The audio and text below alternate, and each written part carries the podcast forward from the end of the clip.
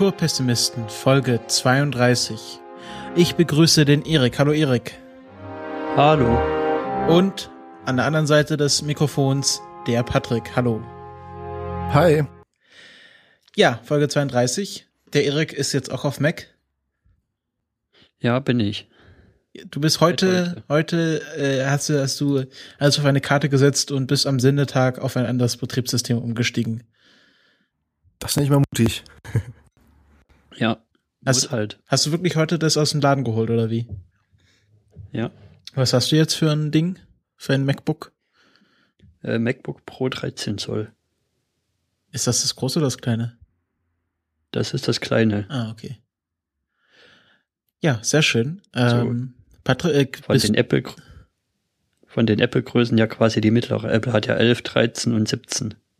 11 ist dann stimmt, das gab es ja auch noch. R, oder? Ja. Das alte MacBook Air. Beziehungsweise genau. das neue MacBook äh, gibt's auch. Das heißt jetzt nicht mehr das Air, hat 12 das ist ganz neu. Ja. Ah, 12, stimmt, 11,9. ah, okay. Ja, ich habe hier, äh, glaube ich, was ist denn der kleine iMac? Das ist 21,5, oder? Ich glaube fast ja. Der große hat 25 ja. oder 27. 27. Ja. Hätte ich mir eigentlich auch den 27er holen können, aber naja. Äh, okay, du, wir sind jetzt alle auf Mac oder hast du auch hast du Windows, Patrick? Nee, ich bin schon puh, schon ein Weilchen äh, seit, Mac seit Lisa auf auf Mac. Ja. Okay, gut, dann sind wir, sind wir, sind wir Windows losgeworden, jetzt wo sie Linux anmachen. Und gehen mal gleich ins erste Thema in unsere Service-Kategorie, den Serien-Updates. Und da haben wir einen ganzen Haufen. Wir haben mal uns Mühe gemacht, schon alles zusammengetragen, was wir so euch ans Herz legen wollen, was ihr dann schauen könnt. Und da fängt der Patrick mit einer Serie an, die Bosch heißt. Ja, zwar sehr gerne fange ich damit an habe ich ziemlich lieb gewonnen, äh, die Serie, seit Staffel 1. Und zwar seit 11. März 2016 gibt's eben die zweite Staffel des Cop-Dramas Bosch. Geht um einen äh, Detective des Morddezernats der Hollywood Division. Das Ganze ist irgendwie auf Amazon Prime Instant äh, zu schauen. Würde ich wirklich jedem äh, empfehlen und wärmstens ans Herz legen. Habe ich tatsächlich noch nicht gesehen, obwohl ich den Schauspieler kenne. Ähm, wer ja, The Good Wife, genau, mhm. äh, wer The Good Wife schaut, in der in den frühen Staffeln hat er den Staatsanwalt gespielt, mhm. äh, bis er dann ausgeschieden ist. Also eine ganz eigene, eine eigene Ästhetik hat die Serie, ähm, relativ unaufgeregt, äh, kommt nicht mit so so äh, klischeehaften Effekthascher, Effekt, Effekthaschereien daher. Ähm, also wirklich nur zu empfehlen. Ähm, die ersten zwei, drei Folgen, die, die brauchen vielleicht so ein bisschen, bis man sich da so rein, reingeschaut hat. Aber wie gesagt, äh, ich habe sie ziemlich lieb gewonnen. Macht echt Spaß, das Ganze anzuschauen. Vor allem ähm, hast du nicht jede Folge einen neuen Fall sozusagen, sondern die Fälle ziehen sich weitestgehend immer dann über eine ganze Staffel. Ähm, verschiedene Handlungsstränge werden dann relativ geschickt und, und äh, interessant in einem zusammengeführt. Also echt, echt, äh, echt schönes Ding. Ja, ähm, und die zweite Staffel ist, also die erste Staffel ist auch auf Amazon Prime. Das ist so eine eigenproduzierte Serie, oder? Ich glaube fast ja. Äh, so habe ich zumindest im Hinterkopf, ist äh, auch auf Amazon Prime zu schauen. Ähm, ich glaube 2014, März, März 2014 ist, ist die erste Staffel rausgekommen, wenn ich mich nicht täusche. Ähm, genau. Sehr schön. Äh, Erik, du hast das nächste Serienupdate. Ja, das ist wirklich bloß ein kleines Update, dass es halt weitergeht. Und zwar bei Minute Pony gibt es jetzt die, die sechste Staffel. Da kam jetzt schon am letzten Wochenende der, der Opener, was ja immer ein Zweiteiler ist, raus. Und ja, hat mich jetzt nicht so vom Hocker gehauen, muss ich sagen. Also ich finde, da ist schon ein Abwärtstrend zu verfolgen muss ich leider sagen. Ja, das konnte man ja bei dir auch auf Twitter verfolgen, dass du da not amused warst. Ähm, ich muss hm. ehrlich gesagt hängen auch ein bisschen hinterher. Ich habe ja auch eigentlich äh, immer gerne My Little Pony geschaut, aber in den letzten zwei, drei Monaten, ich glaube, ich bin dann äh, irgendwo im letzten Drittel der letzten Staffel ausgestiegen. Werde ich wahrscheinlich irgendwann nochmal aufholen. Ähm, aber was, was du erzählst, macht dir eigentlich nicht so Mut. Aber natürlich muss man das aus komplettistischen Gründen natürlich schauen. Ähm, verfügbar ja. wahrscheinlich im Internet TM. Ja. Okay. Da sagt man jetzt nicht genau die Quelle, aber naja, also wenn man unsere Hörer irgendwo sucht, findet man es schon. Unsere Hörer wissen ja, was es bedeutet, wenn wir sagen im Internet TM. Ähm, Und noch mal kurz zu My Little Pony. Also das letzte, nachdem das ja so vielversprechend mit der letzten Staffel losging, wo ich wirklich gedacht habe, okay, schlagen sie jetzt einen ganz neuen Ton ein, ist es aber schnell wieder abgesagt, leider. Hm. Wann hatten die den Showrunner-Wechsel? Die hatten den Showrunner-Wechsel. Meintest du nicht irgendwas, dass das, dass man merkt, dass da jetzt andere Leute dran sitzen als früher? Äh, nee, das habe ich nicht gesagt. Also Lauren Faust ist halt schon eine ganze Weile jetzt weg. Ah, okay, gut. Ja, dann habe ich, hast du das wahrscheinlich gemeint. Ähm, ja, mal schauen, wie sich das entwickelt. Ob, ob da ist jetzt auch schon die, die äh, schon so, schon weit fortgeschritten und ähm, sechste Staffel. Ja, ja, meine ich und ja. Und dann kommt nächstes Jahr ein Film. Ähm, vielleicht Six Seasons and a Movie. Vielleicht tut der Serie auch mal eine längere Pause ganz gut. Das sieht mir ja bei Steven Universe, ähm, wer sich rar macht, wird begehrt. Ähm, ich habe auch ein Serienupdate. Äh, wenige wird das verwundern. Da, die Serie haben wir auch schon in einer der letzten Folgen besprochen, nämlich Archer, die ähm, Animationsserie über den Spion, diesen ähm, ja narzisstischen, egoistischen Spion Archer. Und ähm, da gibt es äh, jetzt schon Staffel 1 bis 6 verfügbar auf Netflix Deutschland. Also kann man komplett durchbingen. Und äh, gestern, also am 31. März, hat die neue Staffel angefangen, Staffel 7 wo ich sehr drauf gespannt bin, weil sie ja jetzt weg von diesem klassischen, es geht um eine, ähm, eine Spionageagentur gehen, sondern ähm, ja, sich neue Settings ausdenken. Also ich finde es schön, dass sie da sehr kreativ sind, sehr ähm, äh, die, die, die Charaktere immer ins, in neue Umfelder bringen, das gefällt mir sehr. Ist ja schade, der, der Macher hat ja angekündigt, dass es auch eine weitere Serie von ihm geben wird. Ähm, ich habe schon wieder Namen vergessen, über zwei Frauen in der Postapokalypse. Und die wurde dann aber schon in der Vorproduktion wieder eingestellt, was ich sehr schade finde, weil die ersten Bilder klangen schon sehr vielversprechend. Und äh, die siebte Staffel, also die neuen Folgen, wird es dann auch irgendwo im Internet geben. Und dann wahrscheinlich in nächster Zeit, also wenn Netflix schon Staffel 1 bis 6 hat, dann werden sie wahrscheinlich auch Staffel 7 äh, in den nächsten Monaten hinzufügen. Spätestens irgendwie am Ende des Jahres. Ähm, das nächste Serienupdate, und jetzt kommen wir in den Bereich, wo es in der Zukunft liegt, ist Or Orphan ist Orphan is the New Black. Äh, Orphan Black, die britische, ich glaube nicht BBC, doch BBC, ist es BBC oder ITV? BBC, oder? Ja, BBC. Ähm, hört ihr mich überhaupt? Ja. ja. Also, weil ihr nicht geantwortet habt. Ich habe jetzt gehofft, dass, nee, dass ihr da einspringt. Einfach nicht. Ähm, ja, ich glaube, es ist BBC. Die britische BBC-Serie über ähm, Tatjana Maslani in diversen Rollen, die halt äh, die verschiedenen Klone spielt. Da gibt es Staffel 1 bis 2 auf Netflix. Äh, Staffel 3 bis Staffel 3 wahrscheinlich auf iTunes zu kaufen. Und äh, Staffel 4 startet am 15. April. Das äh, kann man wenn man das Geld ausgeben will. Und ich würde sagen, für diese Serie würde ich euch es sehr ans Herz legen. Wenn ihr schon angefixt seid, dann gebt ihr bestimmt das aus. Aber die Leute, die jetzt noch nicht dabei sind, die können natürlich die Staffel 1 bis 2 erstmal schauen. Ähm, Staffel 4 geht weiter am 15. April. Ähm, und ist ja, stimmt, ist ja BBC, also kann man sehr gut auch mit einem ähm, VPN schauen und befindet sich da in halblegalen Bereichen. Oder? Ach nee, Entschuldigung, ist BBC America.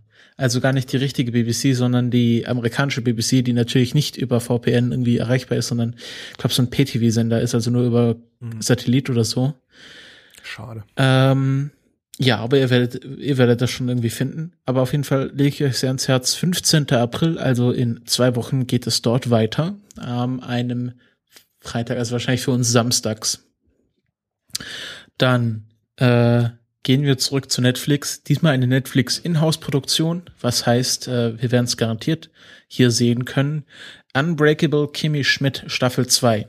Ich glaube, wir hatten Staffel 1 hier besprochen. Erik, du meintest, du wärst nicht so angefixt gewesen. Ja, nö, hat mich irgendwie nicht so ganz so abgeholt. Ja. Ähm, ich fand's gut, sag ich mal so. Ist ja von ähm, Tina Fey, die ja 30 Rock gemacht hat, was natürlich brillant ist, einer der besten Sitcoms überhaupt. Ähm, und äh, Unbreakable Kimmy Schmidt erzählt die Geschichte der jungen Kimmy, die bei so einem ähm, äh, verrückten Priester mehrere Jahre in einem Bunker gehalten wurde und dann befreit wird und dann die Welt in New York kennenlernt und äh, ja durch ihr frohes Gemüt äh, die Serie aufhält. Und da kommt die zweite Staffel natürlich alles auf einmal, weil es eine Netflix-Produktion ist, auch am 15. April, also freitags, wie immer, wie alle Netflix-Produktionen. Und äh, zuletzt dass äh, der Elefant im Raum, Game of Thrones Staffel 6 startet am 25. April. Ähm, ja, wer, scha schaut ihr Game of Thrones? Seid ihr begeisterte Game of Thrones Schauer? Ich bin es auf jeden Fall. Ich muss ehrlich gestehen, bis jetzt noch nicht. Ehrlich? Nein. Ich ehrlich. Du auch, Erik? Nein, also da muss ich dich mal kurz fragen, Christopher. Staffel 6, da sind die jetzt über die Bücher hinaus, oder? Äh, ja. Also hat er schon in das der heißt, fünften Staffel sich Sie denken sich jetzt die, Sta die, Sta die Story weiter selber aus, ohne ähm, Armaten.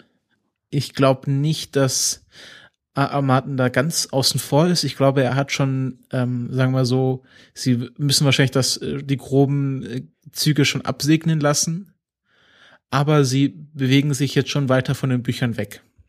Also das hat man in der letzten Staffel ganz deutlich gemerkt, dass es da schon arge, also war ja immer so, dass es ein bisschen anders als in den Büchern war.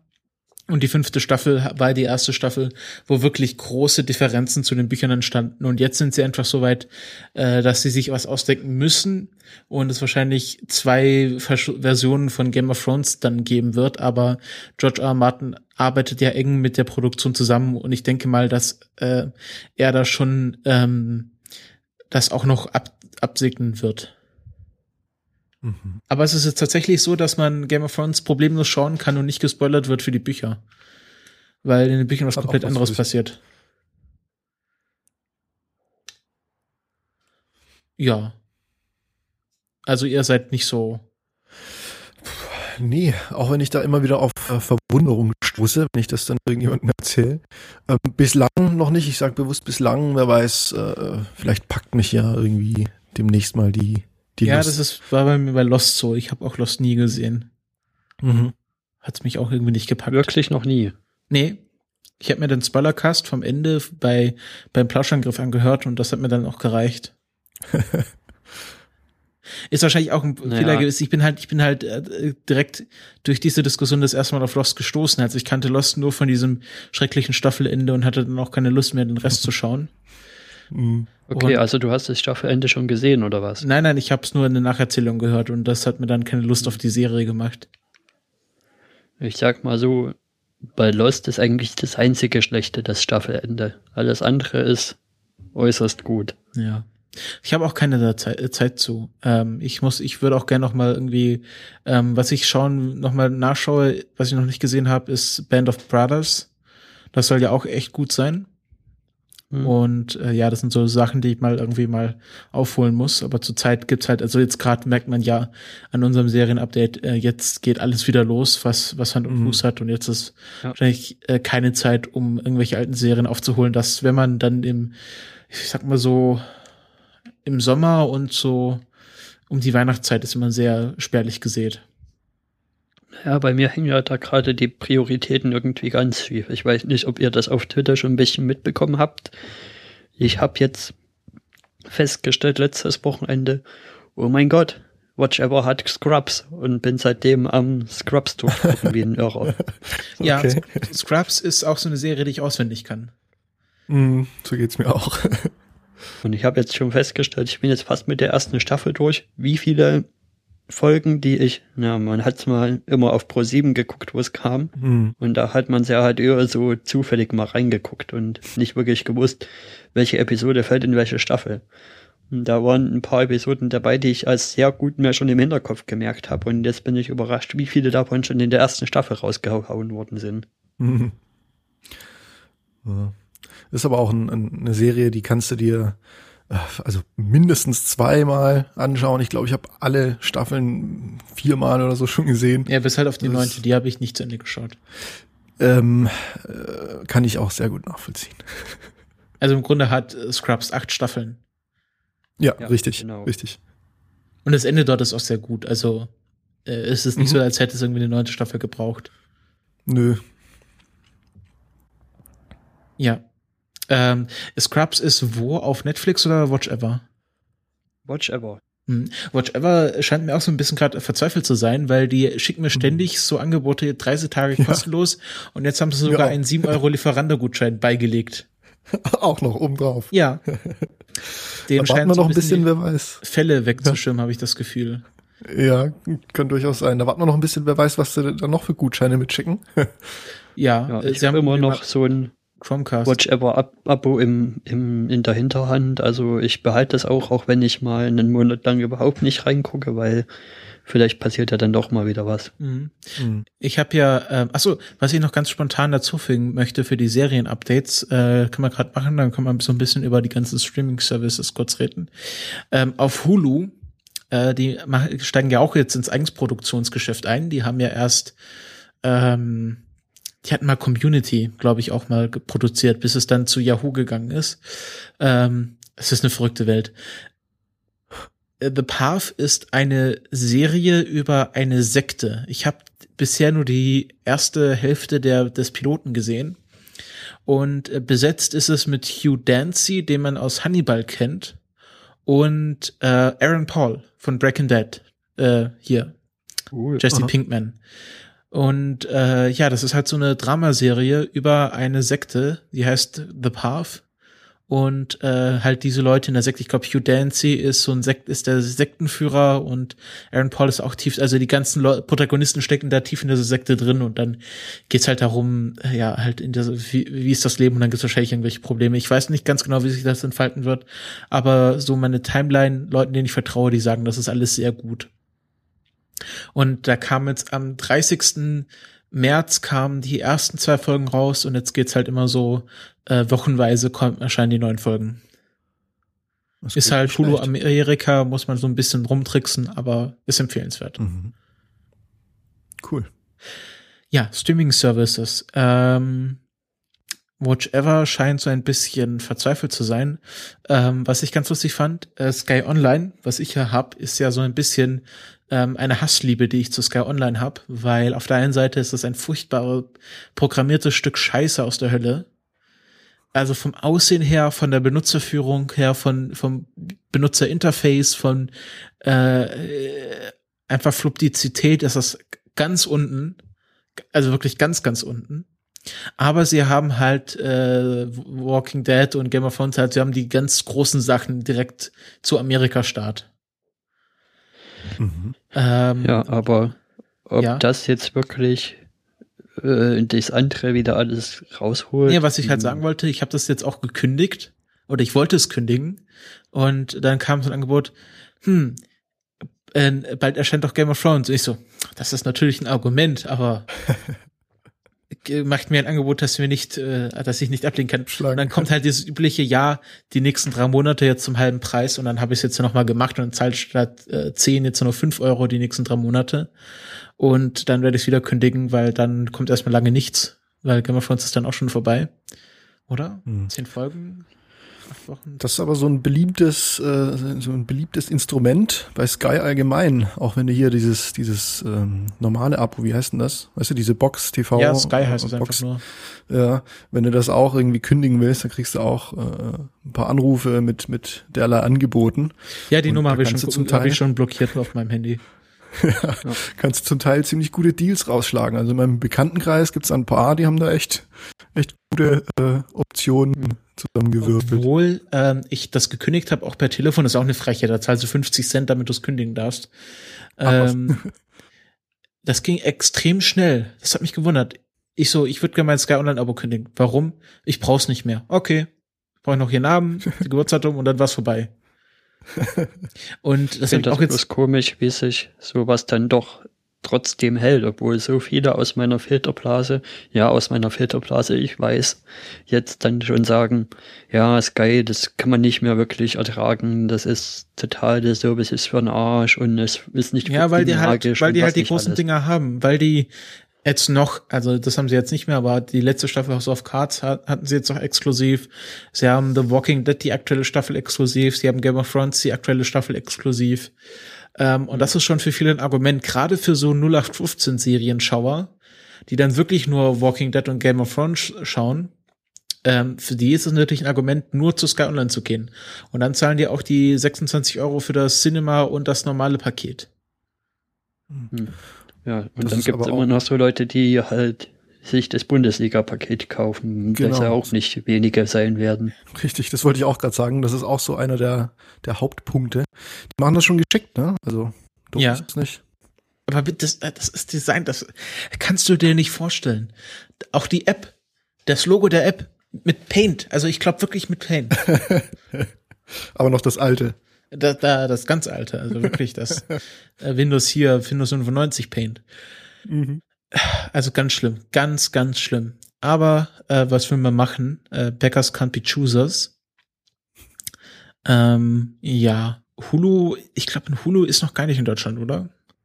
Ich glaube nicht, ne? Es gibt, es gibt so viele komische äh, Streaming-Services zurzeit hier, Wuaki und äh, irgendwie alles starten, starten jetzt ihren Streaming-Service. Hm? Was hattest du gleich noch mal vor einem Jahr so ungefähr ausgegraben? So ein Streaming-Service, der so mehr Indie-Filme hat? Ach so, ja, der ist echt ganz gut, aber den habe ich jetzt auch nicht mehr, weil, weil ich einfach keine Zeit zu habe. Der heißt Mubi, also wie Mu- M-U-B-I. Und äh, das ist so eine Art Programmkino-Streaming-Service. Also die ähm, haben eine sehr begrenzte Auswahl an Filmen und die werden auch regelmäßig wieder gelöscht, aber es ist so halt, da kommt halt jeden Tag ein neuer dazu und dafür verschwindet einer hinten aus der Liste. Und dann läuft halt immer so eine Liste an, an 30 Filmen durch oder so. Und dann kommt halt jeden Tag wirklich ein neuer dazu. Du bekommst eine E-Mail, heute haben wir den für dich ausgewählt und der ist gut, weil. Mhm. Und dafür fällt halt hinten einer runter. Das finde ich ein ganz Aber gutes. gerade sowas, wenn jeden Tag ein neuer Film ist, ist das ja gerade prädestiniert dazu für so Leute, die 366 Tag Challenges machen. Ja, ich glaube, das habe ich auch mittlerweile aufgegeben. Ich habe seit zwei Wochen keinen Film mehr gesehen. ähm, So, ich hab keine auch Zeit richtig dazu. tough. Ja. Ich, glaub, äh, ich muss ja schauen, ob ich im Sommer aufholen kann, wenn ich wieder ein bisschen mehr Zeit habe. Ähm, ja, und es sind halt auch manchmal wirklich abstruse Filme. Ähm, also es waren auch schon irgendwie hier Helge Schneider Film dabei und mal irgendwie ein Anime oder so. Aber manchmal sind halt so auch wirklich Filme, wo du halt irgendwie die Muße haben musst. Wie ich, also ich, ne, ich sag das mal gern Muße, also nicht die Zeit, sondern wirklich die, die, also die musst du dich wirklich überwinden, dich dann hinzusetzen und dir dann diesen Film Mhm. anzuschauen, weil der halt wirklich, wirklich anspruchsvoll ist und dir dann wirklich drei Stunden Gedanken machen musst, was der Film dir jetzt sagen wollte. Hm. Ähm, der Lars, der, der Herr von Speck, der ist da großer Fan von und dem traue ich auch zu, dass der wirklich jeden Film schaut und auch versteht und äh, Spaß dran findet. Aber ich bin dann doch etwas noch zu, zu verpopcultured. Ja. Ja. Ähm, genau. Kurzer Exkurs zu den äh, Streaming-Plattformen und wir kommen zu den Hauptthemen dieser Sendung nach einer halben Stunde. Und das ist zum einen Daredevil Staffel 2, was wir alle gesehen haben. Und Oh wir ja. werden es wie immer machen. Äh, also kurz zu der zu Spoiler-Status dieser Diskussion. Staffel 1 setzen wir voraus, also wer Staffel 1 noch nicht gesehen hat und die sich auch nicht spoilern lassen möchte, äh, der sollte jetzt bitte die nächste Kapitelmarke auswählen. Und wir werden jetzt erstmal spoilerfrei über die zweite Staffel diskutieren und dann noch einen Spoilerteil dazu machen. Ja. Und Wir äh, können ja mal vielleicht ganz kurz erklären, wer dieser Daredevil ist für Leute, die ganz hinterm Mond leben. Okay. Daredevil ist äh, eine Figur aus dem Marvel-Universum und äh, die Serie auf Netflix ist Teil einer groß angelegten Marvel-Netflix-Kooperation, wo äh, Daredevil, mit Daredevil Staffel 1 angefangen wurde. Dann kam jetzt vor ein paar Monaten Jessica Jones, dann ähm, jetzt die zweite Staffel Daredevil. Im September kommt Luke Cage.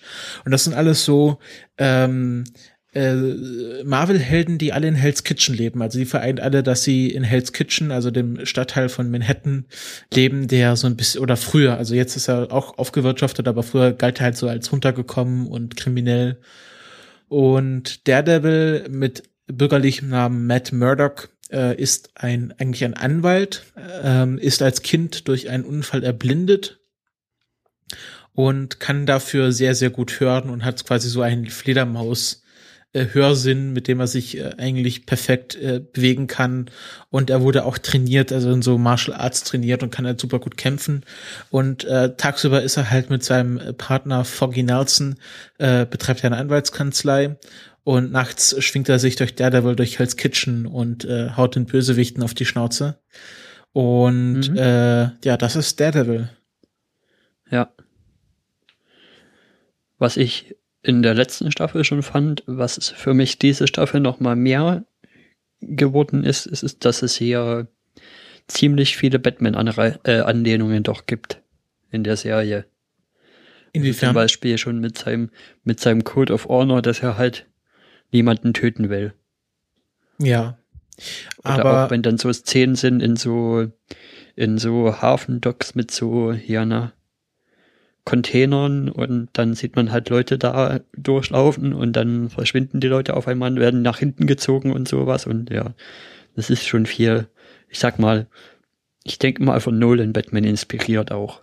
Ja, das und zum anderen ähm, ist die Daredevil-Figur, also an, äh, an der sich die Charakter Charakteristika dieser Daredevil-Version äh, orientiert, ähm, auch von Frank Miller inspiriert, der einen großen Daredevil-Zyklus geschrieben hat und der ja auch diesen Dark Knight-Zyklus geschrieben hat, der dann äh, die Nolan-Filme inspiriert hat. Man Without Fear ist von ihm, oder?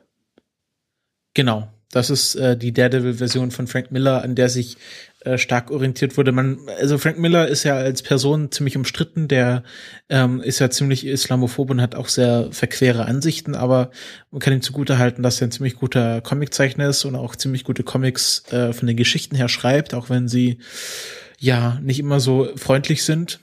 Und äh, der hat die also Dark Knight, The Dark Knight Rises, The Dark Knight Returns ähm, also die Version vom Batman geschrieben, die wir jetzt in den Nolan-Filmen und auch äh, im aktuellen äh, Dawn of Justice Film sehen. Und ich glaube, deswegen ähneln sich Daredevil und Batman in dieser Iteration so. Hm. Ist meine Vermutung. Wahrscheinlich haben sie sich auch so ein bisschen in den neuen Filmen gerade an Batman Begins orientiert, aber ja, hat wahrscheinlich viele Einflüsse. Was hat dir denn so an der Staffel gefallen oder nicht gefallen? Mir oder Patrick? Nee, dir, Christopher. Ähm, an dieser Staffel hat mir ähm, warte, ich habe hier Notizen gemacht. Ähm, also, ich fand, so generell, ohne zu viel zu spoilern, ähm, ich fand den Anfang schwach. Also so die ersten vier Folgen haben mich nicht so gekickt. Und äh, dann zur, zur Mitte hin, also zur Folge 6, wird's richtig, richtig gut. Ähm, Gerade der, der Teil im Gefängnis, ohne da zu viel zu verraten, ist äh, perfekt, ist äh, einfach toll.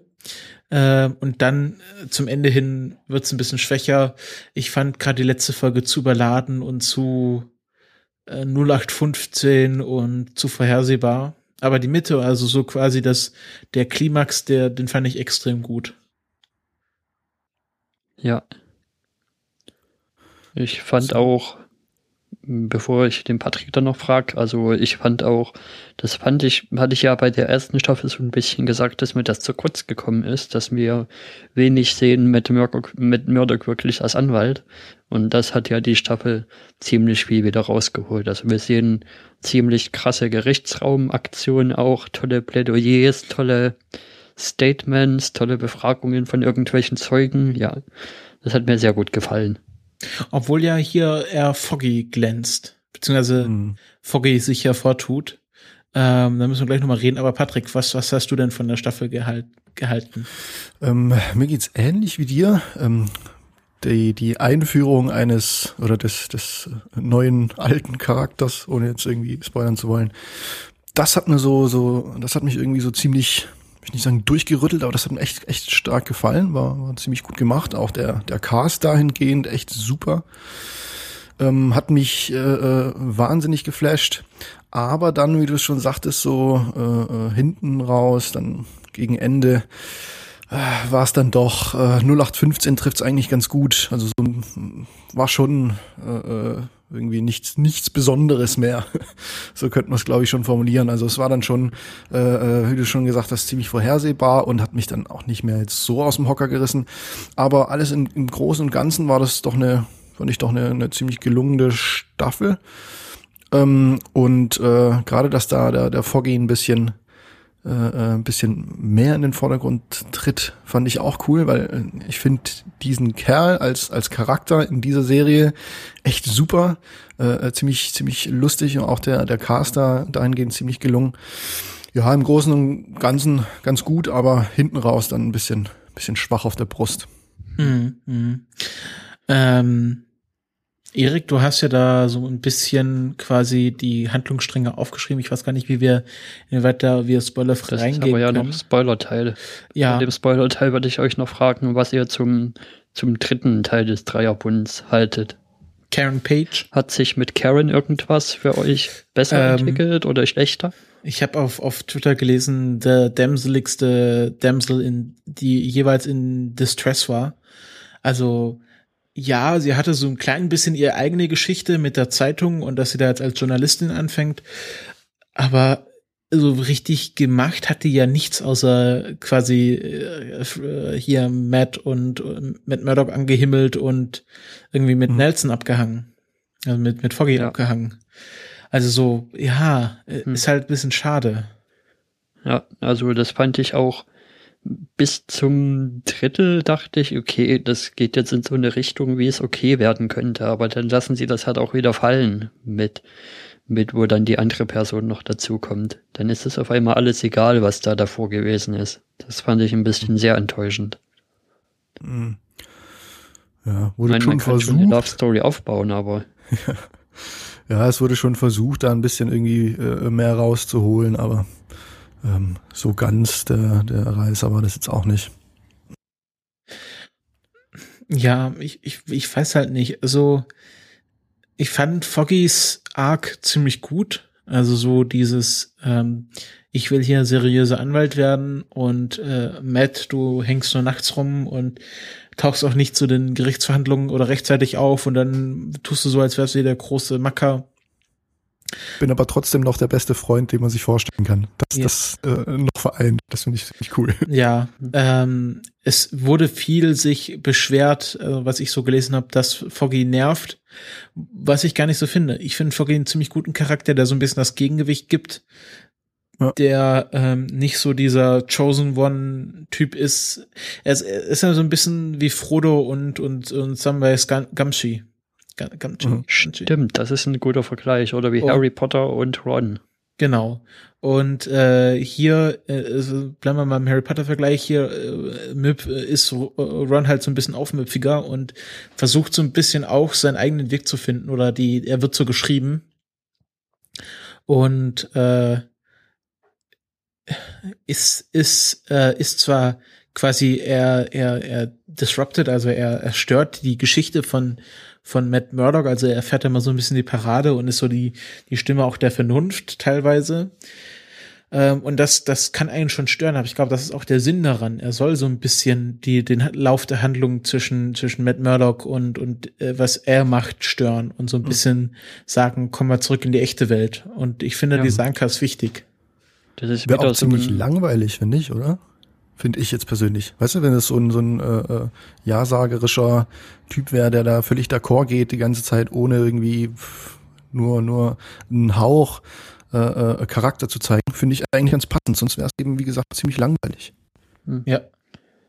Das ist auch wieder so ein Dilemma, wo drin mit Murder gerade steckt, was, glaube ich, in Karate Kid als mal erwähnt wird von wegen, ja, du kannst halt nur auf der einen Seite der Straße gehen oder auf der anderen Seite der Straße und in der Mitte, dann funktioniert es halt nicht. Und Matt versucht halt die ganze Zeit in der Mitte zu gehen. Also er müsste sich halt entweder entscheiden dafür, ich mache jetzt nur Daredevil oder ich konzentriere mich eher auf, auf, den, auf die Anwaltsgeschichte. Aber beides funktioniert halt nicht. Mhm. Ja, ich bin gespannt, was jetzt mit, mit äh, Murdoch in der nächsten äh, mit Foggy in der nächsten Staffel passieren wird. Weil da haben sie ja schon große Änderungen gemacht. Mhm. Und ähm, ich habe da auch so ein bisschen das Gefühl, dass generell Serien in so einem Zwei-Staffel-Rhythmus funktionieren. Äh, Gerade am Anfang ist die erste Staffel noch sehr, sehr durchgeplant. Mit äh, einem Cliffhanger zum Staffelende hin. Also so und dann ist quasi die zweite Staffel auch noch so ein bisschen durchgeplant. Und dann, und dann, also weiter plant man auch nicht, weil man halt nicht weiß, ob man verlängert wird. Und, und dann die dritte Staffel, da ist dann quasi, geht dann die zweite Evolutionsstufe eine Serie los, weil man da wieder sich was Neues überlegen muss. Und mhm. wenn jetzt halt die Serie nicht von Anfang an durchgeplant ist, wie, keine Ahnung, Babylon 5. ähm, und dann quasi entwickeln sich Serien nochmal komplett neu. Also, da, also ich finde, so ab der dritten Staffel passieren interessante Dinge in Serien, weil da die ähm, Autoren von ihren, ihren initialen Ideen nochmal neue Ideen entwickeln müssen. Wobei ich fand in der zweiten Staffel, wie ja viele schon geschrieben haben, dass das, dass die schon nochmal einen anderen Dreh jetzt bringt. Ja, das auf jeden Fall. sich schon anders anfühlt auch. Wir hatten ja in der ersten Staffel ein sehr klares Verhältnis ähm, von Matt Murdock gegen Wilson Fisk. Also wir hatten einen klaren Gegenspieler, wir hatten eine klare Abhandlung und das war's. Und in der zweiten Staffel haben wir wesentlich mehr Akteure und wesentlich mehr auch nebeneinander laufende Geschichten, die im Grunde nicht viel miteinander zu tun haben. Ja. Und da Wo, könnten wir jetzt mal einsteigen, in welche Figuren da noch alle dazugekommen sind. Genau. Wir können ja noch mal im spoilerfreien Teil sagen, also ich glaube, Elektra ist auch bekannt, dass sie dabei ist. Ähm, eine alte Liebe von Matt Murdock aus Studientagen. Und mhm. ähm, ja, sie ist irgendwie reich und äh, ähm, will aber irgendwie die Geschäfte wurden übernommen von Japanern und sie will sich das zurückholen und das ist so der so neben Karen Page, die so der der, der neutrale, so der, der bodenständige Love Interest von Matt Murdock ist, ist sie so der wilde, ähm, ja, so der verbotene, verbotene Liebe. Und ähm, finde ich ganz interessant. Es gibt eine sehr gute Szene, wo sie so eine Art Heist abziehen, wo ich die beiden sehr gut zusammen finde. Und ähm, ja, auch wiederum am Ende so ein bisschen der Charakter, obwohl der Charakter so ein bisschen auf Eis gelegt wird, auch so verwirrend auch. Das, ich fand das äh, gerade das Elektra-Ende so ein bisschen verwirrend. Hm. Und dann, womit sie ja auch schon quasi offensiv geworben haben, ist halt der Punisher. Genau, Frank Castle. Genial.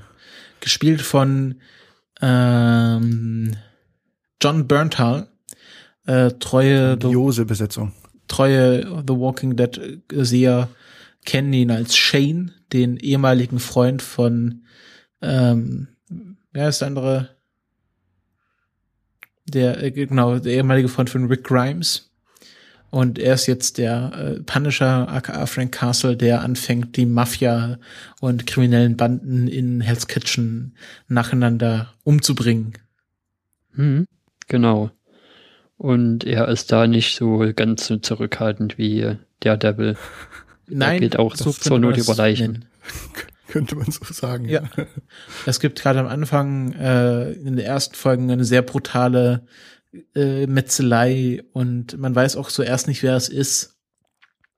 Und dann spinnt sich auch diese Geschichte von, äh, die einen, auf der einen Seite sind Leute, die sagen, äh, ist richtig, äh, man muss aufräumen. Auf der anderen Seite sagen Leute, äh, man darf hier einfach nicht die Leute anfangen umzubringen, Selbstjustiz ist böse. Und ja. ähm, dann äh, nehmen sich äh, Murdoch und Nelson äh, seiner Verteidigung an in einem äh, Gerichtsverfahren, was natürlich auch auf einer Comicvorlage basiert. Also hier haben sie sich ähm, sehr stark an einer Comicreihe äh, orientiert, die heißt uh, The Trial of the Punisher. Äh, ist noch gar nicht so alt, kam 2013 im September, fing die Serie an. Und mhm. ja, geht es halt darum, dass dem Punisher der, das Gericht, äh, der, der Prozess gemacht wird. Und also kurz. Ja. Wollen wir jetzt vielleicht mal kurz noch sagen, dass wir jetzt in den Spoiler-Teil wirklich reingehen? Genau, das machen wir mal kurz einen Schnitt. Spoiler-Teil. So. Genau, dann würde mir der Prozess, also was ich sagen wollte ist, ich find's ab, ich finde die Staffel wird ab dem Moment gut, wo The Punisher verhaftet wird. Ab da ist es gut. Hm? Okay, Weil, also ich finde die Staffel ab Öhr schon gut. Ich finde die Staffel schon gut, ab dem so ein bisschen der Konflikt aufgemacht wird zwischen Daredevil und, und dem Punisher von wegen, ja, dein Weg funktioniert nicht. Also, was ja, was ja Punisher immer wieder sagt. Also, dein Weg von wegen niemanden umbringen funktioniert nicht, weil die Leute kommen halt wieder und nur wenn sie tot sind, sind sie wirklich halt weg und dann machen sie auch keine Probleme mehr. Ähm, ich fand sie richtig gut ab dem Zeitpunkt, als der Punisher aufgetaucht ist. Also das hat mich richtig, richtig gefesselt, war, war wurde echt gut umgesetzt und wie gesagt auch, auch die, ähm, die Art und Weise, ne, nicht so offensichtlich. Erstmal weiß man nicht, äh, äh, wer ist denn das, was passiert denn da. Und immer so ein bisschen peu à peu erfährt man ein Stück mehr, bis man eben am Schluss wirklich den, den Punisher an sich sieht. Und wie gesagt, der, der Cast, die Besetzung äh, passt irgendwie wie die Faust aufs Auge, so diese, diese plattgeboxte Nase. Also echt, echt gut. Ja. Ja, er hat ja auch schon in The Walking Dead einen ziemlich düsteren Charakter gespielt. Und äh, ich würde auch sagen, das war das war der perfekte perfekte Coup, den den äh, John Berntal äh, als de, den Punisher zu casten. Ich glaube, es gab ja schon mal Punisher Filme, soweit ich weiß. Ja. ja. Ich glaube, da war es Timothy Oliphant. Ich muss mal gerade nachschauen. Die sollen auch gar nicht so schlecht gewesen sein. Ist jetzt nicht sogar auch Überlegungen, dass hier den Punisher noch eine eigene Serie geben? Äh, Hab ich auch gelesen. Mann. Ähm, es gibt auf jeden Fall einen Punisher-Film, den es auch derzeit auf Netflix zu sehen gibt, in der deutschen äh, Variante zumindest. Und ähm, der war jetzt eher so. Ähm, da spielt, glaube ich, unter anderem auch äh, John Travolta mit, wenn ich mich nicht täusche. Mhm. Ach so, genau. Das letzte, letzte ist von 2008, heißt Punisher Warzone. Ähm, da spielt Ray Stevenson, kenne ich nicht, den Punisher. Ähm, hat eine 6,0, also nicht überschlecht, also auch nicht gut, aber auch nicht mhm. schlecht. Wo bei Rotten Tomatoes oder bei IMDb? IMDb. Okay. Also eher noch etwas beschönigt. Ähm, ja, ich komme schon, was er auf Rotten Tomatoes hat. Bei Rotten Tomatoes ist es immer so, dass, dass es da eher, eher immer etwas schlechter wegkommt und bei IMDb etwas besser. Weil bei Rotten Tomatoes halt alles mit reingenommen wird, alle Kritiken, alle Kritiken, positiv und negativ. Ja, da hat er 27 Prozent. Hm. 100, 101 Reviews. Ja, obwohl, ja, ich finde auch sowas immer sehr schwierig. Nur zu sagen gut oder schlecht und dann daraus eine Bewertung abzuleiten. Hm. Ist ja auch immer so eine Sache mit Erwartungshalter, Erwartungshaltung. Was ich immer interessant finde, ist, dass wenn man das nicht so auf einen Wert festbricht, sondern wie hier Letterbox das halt macht. Da hast du ja quasi den Graph, wo unten die Sterne sind und, und oben drüber quasi so eine Normalverteilung, wie, wo, wo bei jeder Sternbewertung so ein Balken ist. Und dann sieht man auch, okay, das, das das staucht sich eher da oder okay, das ist eher gleichmäßig. Also der hat genauso viele Liebhaber wie, wie ja Leute, die ihn nicht mögen. Und ja, das, das hat für mich irgendwie bisher die meiste Aussagekraft. Ja. Ähm, ja, muss man, muss uns für seinen eigene, eigene, eigenen Weg finden. Ähm, genau. Und was ich, was mich dann richtig gefreut hat, ist, ich wusste es nicht, ich habe ich hab auch nicht nachgeschaut vorher, äh, dass, dass sie Wilson Fisk, äh, also äh, Vincent D'Onofrio als Wilson Fisk nochmal zurückgeholt haben und nicht nur als so ein kleines Cameo, sondern so eine mhm. richtige ähm, Story-Arc mit ihm gemacht haben. Als dann. Das war Gute Überraschung. Ja. Frank Castle ins Gefängnis kommt und dann quasi so das Ende aufgebaut wird und dann am Schluss so, I see you got my message. Ähm, und dann quasi in der nächsten Folge wird erzählt, was mit Wilson Fisk passiert ist, seit er ins Gefängnis gekommen ist und wie er sich da hocharbeitet und seine Crew zusammen macht. Und ich finde einfach, Vincent D'Onofrio hat so eine Ausstrahlung, ähm, ja. dass er mit wenigen Sätzen einfach so eine Wucht ausstrahlt an, an Mensch, an Charakter, an Gravitas. Ähm, mhm. Das hat mich richtig gefreut, ihn wiederzusehen. Und die, der Story Arc ist mit ihm auch sehr gut. Und es wird ja auch einiges, obwohl er bloß in ein paar Folgen vorkommt, an seiner Origin Story jetzt weitergedreht. Zum Beispiel hat man jetzt den Namen eingeführt. Also den, den Kingpin. Den Kingpin. Mhm. Ja, das war ja so eine Geschichte, dass sie das in der ersten Staffel sehr mit, sich mit zurückgehalten haben mit den Comic-Namen, also auch kaum irgendwie Daredevil verwendet haben. Ähm, irgendwie, wir nennen sie The Devil of Hell's Kitchen. Und Wilson Fisk wurde auch konsequent als Wilson Fisk bezeichnet und ich glaube kein einziges Mal für das Wort Kingpin in ähm, in der ersten Staffel. Und jetzt äh, führen sie hier schon sehr früh The Punisher als Namen für Frank Castle ein. Und ja, nennen auch mal äh, Wilson Fisk The Kingpin und Elektra natürlich ist ihr eigener Name. Kann man ja. nicht viel dran drehen. Hm. Ähm, Aber du bist jetzt für meinen Geschmack ein bisschen zu schnell zu der Gerichtssache, äh, zu der Gefängnissache gesprungen. Ja. Ich glaube, wir müssen ja noch ein bisschen von der Gerichtssache auswerten, oder? Also gerade was, was die, was die Performance von Foggy angeht. Das auch, aber zu der Gerichtssache kann man auch noch dazu sagen, dass das so quasi das, das äh, Instrument war, um diese Karen Page ein bisschen, bisschen weiter nach vorne zu bringen. Ne? Also gerade diese, diese Beziehung zwischen Karen Page und dem Punisher, dass er quasi nur ihr vertraut vor, äh, zunächst mal und irgendwie das quasi seine Bezugsperson ist. Ja, sie war ja mit, sie, äh, hat sie dann ja irgendwie mal als Geisel genommen bevor er wusste, dass wer, wer sie ist. Mhm. Und dann fühlte er sich so ein bisschen schuldig. Und dann, ähm, ja, und dann, dann arbeiten sie ja zusammen. Und äh, Karen Page äh, dick, äh, arbeitet sich auch richtig tief in die Geschichte von Frank Castle ein, also bricht da ins Haus ein mhm. und wird dann so eine Lauf der Geschichte zu so einer Investigativreporterin. Mhm. Und ähm, das war ganz gut, aber da wurde halt nicht viel mitgemacht mit Karen Page.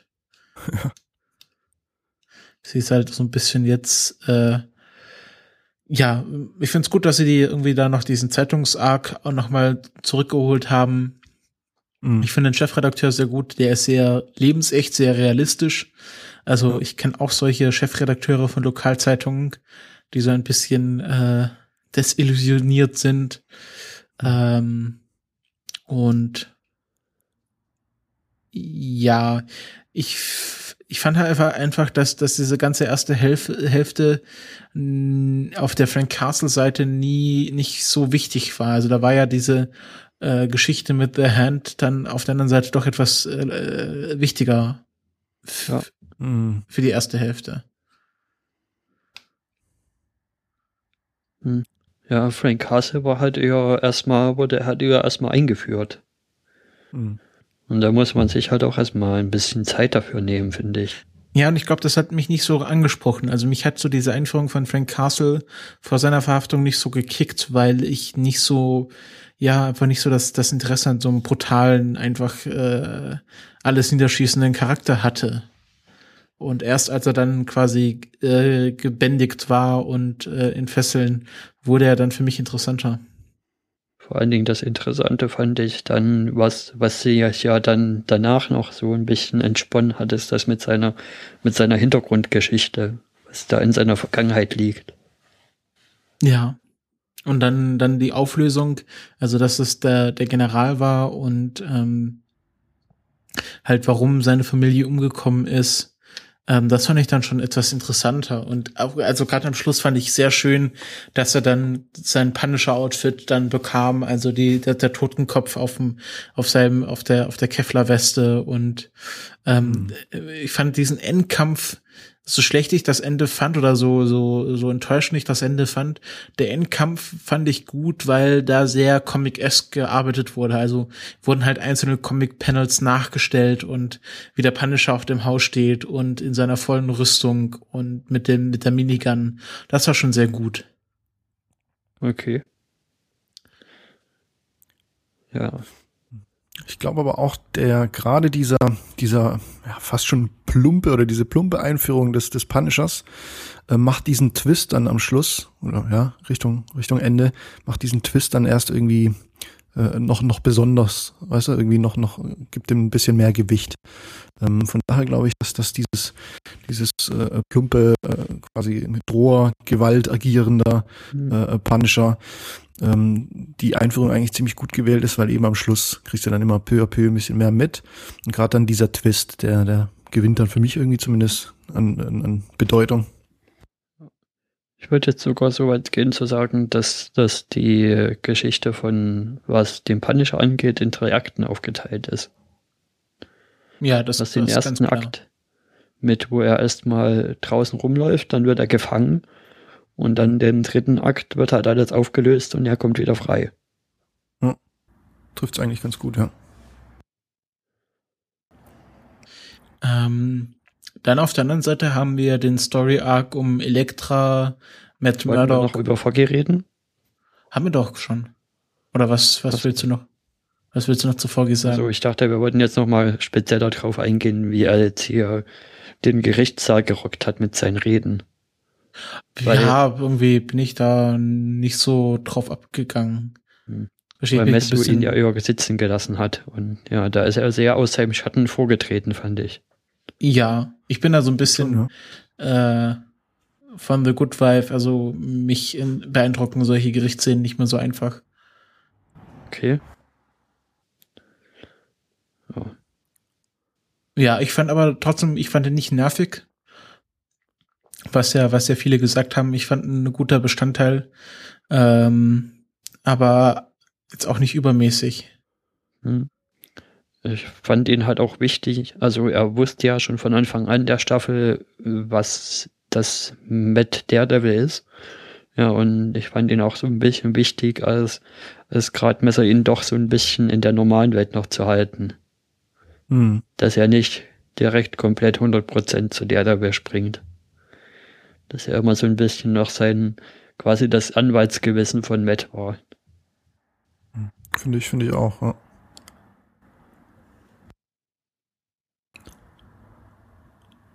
Vor allem am Schluss dann halt richtig traurig, ne? Also mit einem weinenden Auge haben wir uns dann die, die äh, Szene angeschaut. Hm. Oder war der nicht so traurig? Wegen was? Als dann äh, die beide äh, die beiden entschlossen haben oder beschlossen haben, getrennte Wege zu gehen. Naja, also. Und die Kanzlei aufzulösen. Ich, ich bin mal, ich warte einfach mal die nächste Staffel ab. Ich denke mal nicht, dass es so bleiben wird. Mhm. Ja, ähm, also ich fand angedeutet hat sich schon die ganze Staffel irgendwie mit Karen, ja. dass sie jetzt bei dem bei dem Journalisten arbeitet und gekriselt hat ja schon seit der ersten Staffel, seit mit das weiß irgendwie, äh, seit vorgeht okay. das weiß irgendwie, hat er da immer schon mhm. so ein bisschen was gelodert. Und ja, das war wahrscheinlich nur der konsequente Schritt, jetzt das zu beenden. Mhm. Was ja zu, im nächsten Schritt dazu geführt hat, das war auch das erste Mal, oder? Dass das ein Cameo aus einer anderen nee, Netflix-Serie da war. War ja, war ja bei äh, Jessica Jones, The Night Nurse. Ach stimmt, die Night Nurse, genau. Also das ist immer so, dass ein Cameo pro Staffel mindestens dabei ist. Okay, jetzt hatten wir aber noch einen Cameo, genau. Und zwar Hogarth war jetzt bei Daredevil drin. Wer? Hogarth. Ah, ja, ja, ja, genau. Ähm, genau, das ist wahrscheinlich immer so ein Cameo pro Staffel, das sie sich dann erlauben.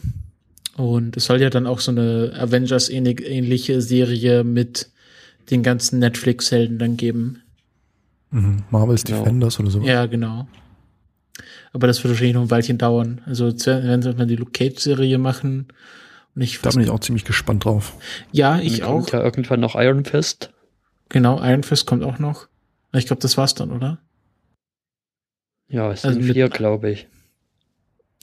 Jessica Jones, Luke Cage, Iron Fist, Daredevil. Vier Stück. Ja, passt. Ähm, diese ganze Handgeschichte, da finde ich schön. Also es gab ja dann in der ähm, in der letzten Staffel diese eine Szene mit dem Kind am, am, am Hafen, wo, wo das auch nicht aufgelöst wurde dann in der Staffel. Das war nur so eine Einzelszene. Und ich finde es ganz gut, dass sie das jetzt quasi so verankert haben in der ersten Staffel, dass man irgendwie so denkt, ah, okay, ich erinnere mich. Mhm. Und das ist Mit der Stick die Geschichte, ne? Größer aufzieht, genau, Stick, ähm, der zurückkehrt, äh, der, der Meister und ähm, ja, ich fand's halt, ich fand's halt schade. Also man hat relativ wenig von von dem Motiv erfahren. Es geht irgendwie um um äh, Wiederbelebung und Nobu taucht wieder auf, obwohl er ja getötet wurde und das ist alles sehr mhm. mysteriös. Aber was mein Problem ist, ist, dass ich so ein bisschen an Ninjas übersättigt bin.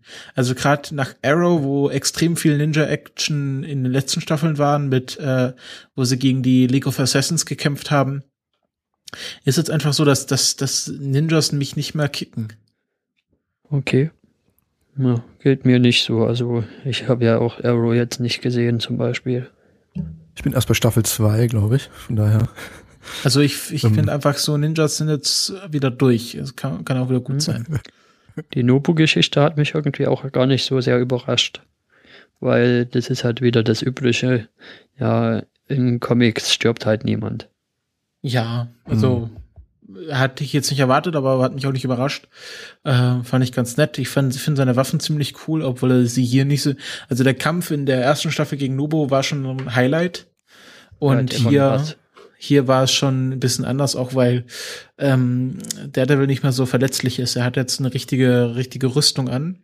Wo ich auch sagen muss, ich fand sein Outfit in der letzten Staffel besser. Also er wirkt hier einfach, dieses Daredevil-Kostüm ist, finde ich, ein bisschen lächerlich, vor allem, weil es ihn so ein bisschen dick macht. Ja, ich fand ah. auch irgendwie das mit dem, mit dem simplen Schwarz und dem Tuch über den Augen fand ich auch irgendwie hübscher. Ich finde, das wirkt alles ein bisschen kinky, würde ich sagen. Also Diese neue der Gesichtsausdruck mit dem bitterbösen, den er da hat und, und den roten Augen und ja, da haben sie es vielleicht ja, auch ein bisschen übertrieben. Hm, diese roten Augen stimmt schon, wirkt ein bisschen strange. Aber für mich äh, äh wirkt das irgendwie wie eine zu dick geratene Motorradkluft. Weißt du, so mhm. irgendwie kommt mir das, ja. kommt mir das vor. Ich finde einfach dieses, diese, diese Gesichtsmaske, die, die, die drückt so ein bisschen das Gesicht zusammen. Und dabei wirken die so ein bisschen aufgedunsen. Also es war auch schon bei, beim, beim Batfleck der Devil das Problem. Hm? Dass, dass, dass die, dass diese, dass diese Dings einfach nicht schmeichelhaft ist. Das ist wahrscheinlich auch das Batman-Problem. Obwohl Christian Bale ja so schwindeldürr ist, dass er, äh, dass das bei ihm nicht so aufgefallen ist, aber es ist einfach mhm. dieses, wenn man nur die Kinnpartie freilässt, dann, dann läuft man halt Gefahr, da so ein bisschen das Gesichtsfett, was äh, teilweise vorhanden ist, so ein bisschen aufzu, aufzudrücken, so ein bisschen zusammenzudrücken und dann wirken die Leute dicker, als sie sind und das ist nicht so schmeichelhaft. Da fand ich wirklich diese, diese Kostüme der letzten Staffel wesentlich besser. Ich fand das auch von der gesamten Farbgebung einfach besser. Also mit dem Kostüm letzte Staffel wirkte er auch wirklich, wirkte er auch wirklich an sich ninjahafter und jetzt wirkt er halt irgendwie komisch. Ja. Mit so einem roten Lederlack-Glanzanzug. Naja. Er bekommt ja dann noch seine typische Waffe, also diesen, diesen Stab, den man so ein bisschen ausfahren kann. Ähm, bekommt er eher von, von so einem Typen gemacht wo ja auch angedeutet wird, ist es irgendwie, gibt's einen Superhelden in diesem Marvelverse, der heißt Stiltman, also Stel Stelzenmann. Und äh, der macht ja ihm seine Rüstung. Melvin Potter heißt er ja in der Serie. Genau. Und könnte man, es wäre wahrscheinlich auch schlüssig, dass es irgendwie so eine Motorradkleidung ist, die so ein bisschen verstärkt wurde. Mhm. Also halt kein Lucius Fox, der hat jetzt auch nicht die super äh, Ressourcen. Ja, das stimmt natürlich. Und äh, ja, das war, war mein Problem mit, ähm, mit, mit der, mit der, mit dem Outfit. Ich fand das Elektrokostüm sehr gut. Ähm, da ist man gleich sofort auf voll nach den Comics gegangen. Ich fand diese einfach nur dieses rote Tuch hochziehen, das, das war sehr stylisch. Ja, es war nicht übertrieben, es war sehr, ja, sehr dezent und ja, ja sehr akzenthaft. Und, und so, und das natürlich mit Elektra und Daredevil dann beide in voller Rüstung und diese sehr comic-ähnlichen äh, äh, Kostüme, da ähm, wahrscheinlich Leute, die dann die Comics lesen, finden das natürlich wahrscheinlich besser, weil die dann schon genau erkennen, dass das jetzt hier Daredevil und Elektra sind, wie man sie aus den Comics kennt. Mhm. mhm. Obwohl. Der Miller, der Miller Daredevil ist ja auch der einzige Comic, den ich in der Richtung gelesen habe und da taucht sie ja auch auf. Mhm. Ich fand auch die, ich habe mir auch aufgeschrieben hier die Figur fand ich als als von der Charakterzeichnung sehr schön, ähm, sehr gut eingeführt, ähm, so sehr plötzlich und man fragt sich dann, wer sie ist und dann wird es einem erklärt und dann lernt man so ein bisschen ihre Hintergrundgeschichte kennen und ähm, dann kommt Stick dazu und äh, es baut sich so ein bisschen auf und äh, dann finde ich auch sehr schön, dass die ganze Zeit von den Yakuza gesprochen wird und dann erst später irgendwie äh, erklärt wird, äh, sind gar nicht die Yakuza, sondern so eine fiktive Geheimorganisation, die äh, äh, die ein die das Ziel hat irgendwie Black Sky zu aktivieren, was ja auch nicht aufgelöst wurde in dieser Staffel, was Black Sky ist. Mhm. Und ich finde ja. ja. immer schön, das Stilmittel des großen Loches einfach irgendwo ja. ein riesiges Loch äh, hinstellen und schon hast du irgendwie ein Mysterium, was dich irgendwie reizt. Du fragst dich, warum ist das Loch da, wo führt es hin und was ist drin? Das ist ein sehr simples und sehr gutes Stilmittel für Geschichtenerzählung. Auf jeden Fall, ich habe da immer die ähm, äh, Doctor Who-Folge im, im, im Sinn. Ähm, ich weiß jetzt nicht mal, aus welcher Staffel das war. Zwei, drei. Welche? Ähm, ähm, da ging es auch, da hatten sie auch ein ziemlich großes Loch und eben der, der, ich glaube, Tennant war das zu der Zeit.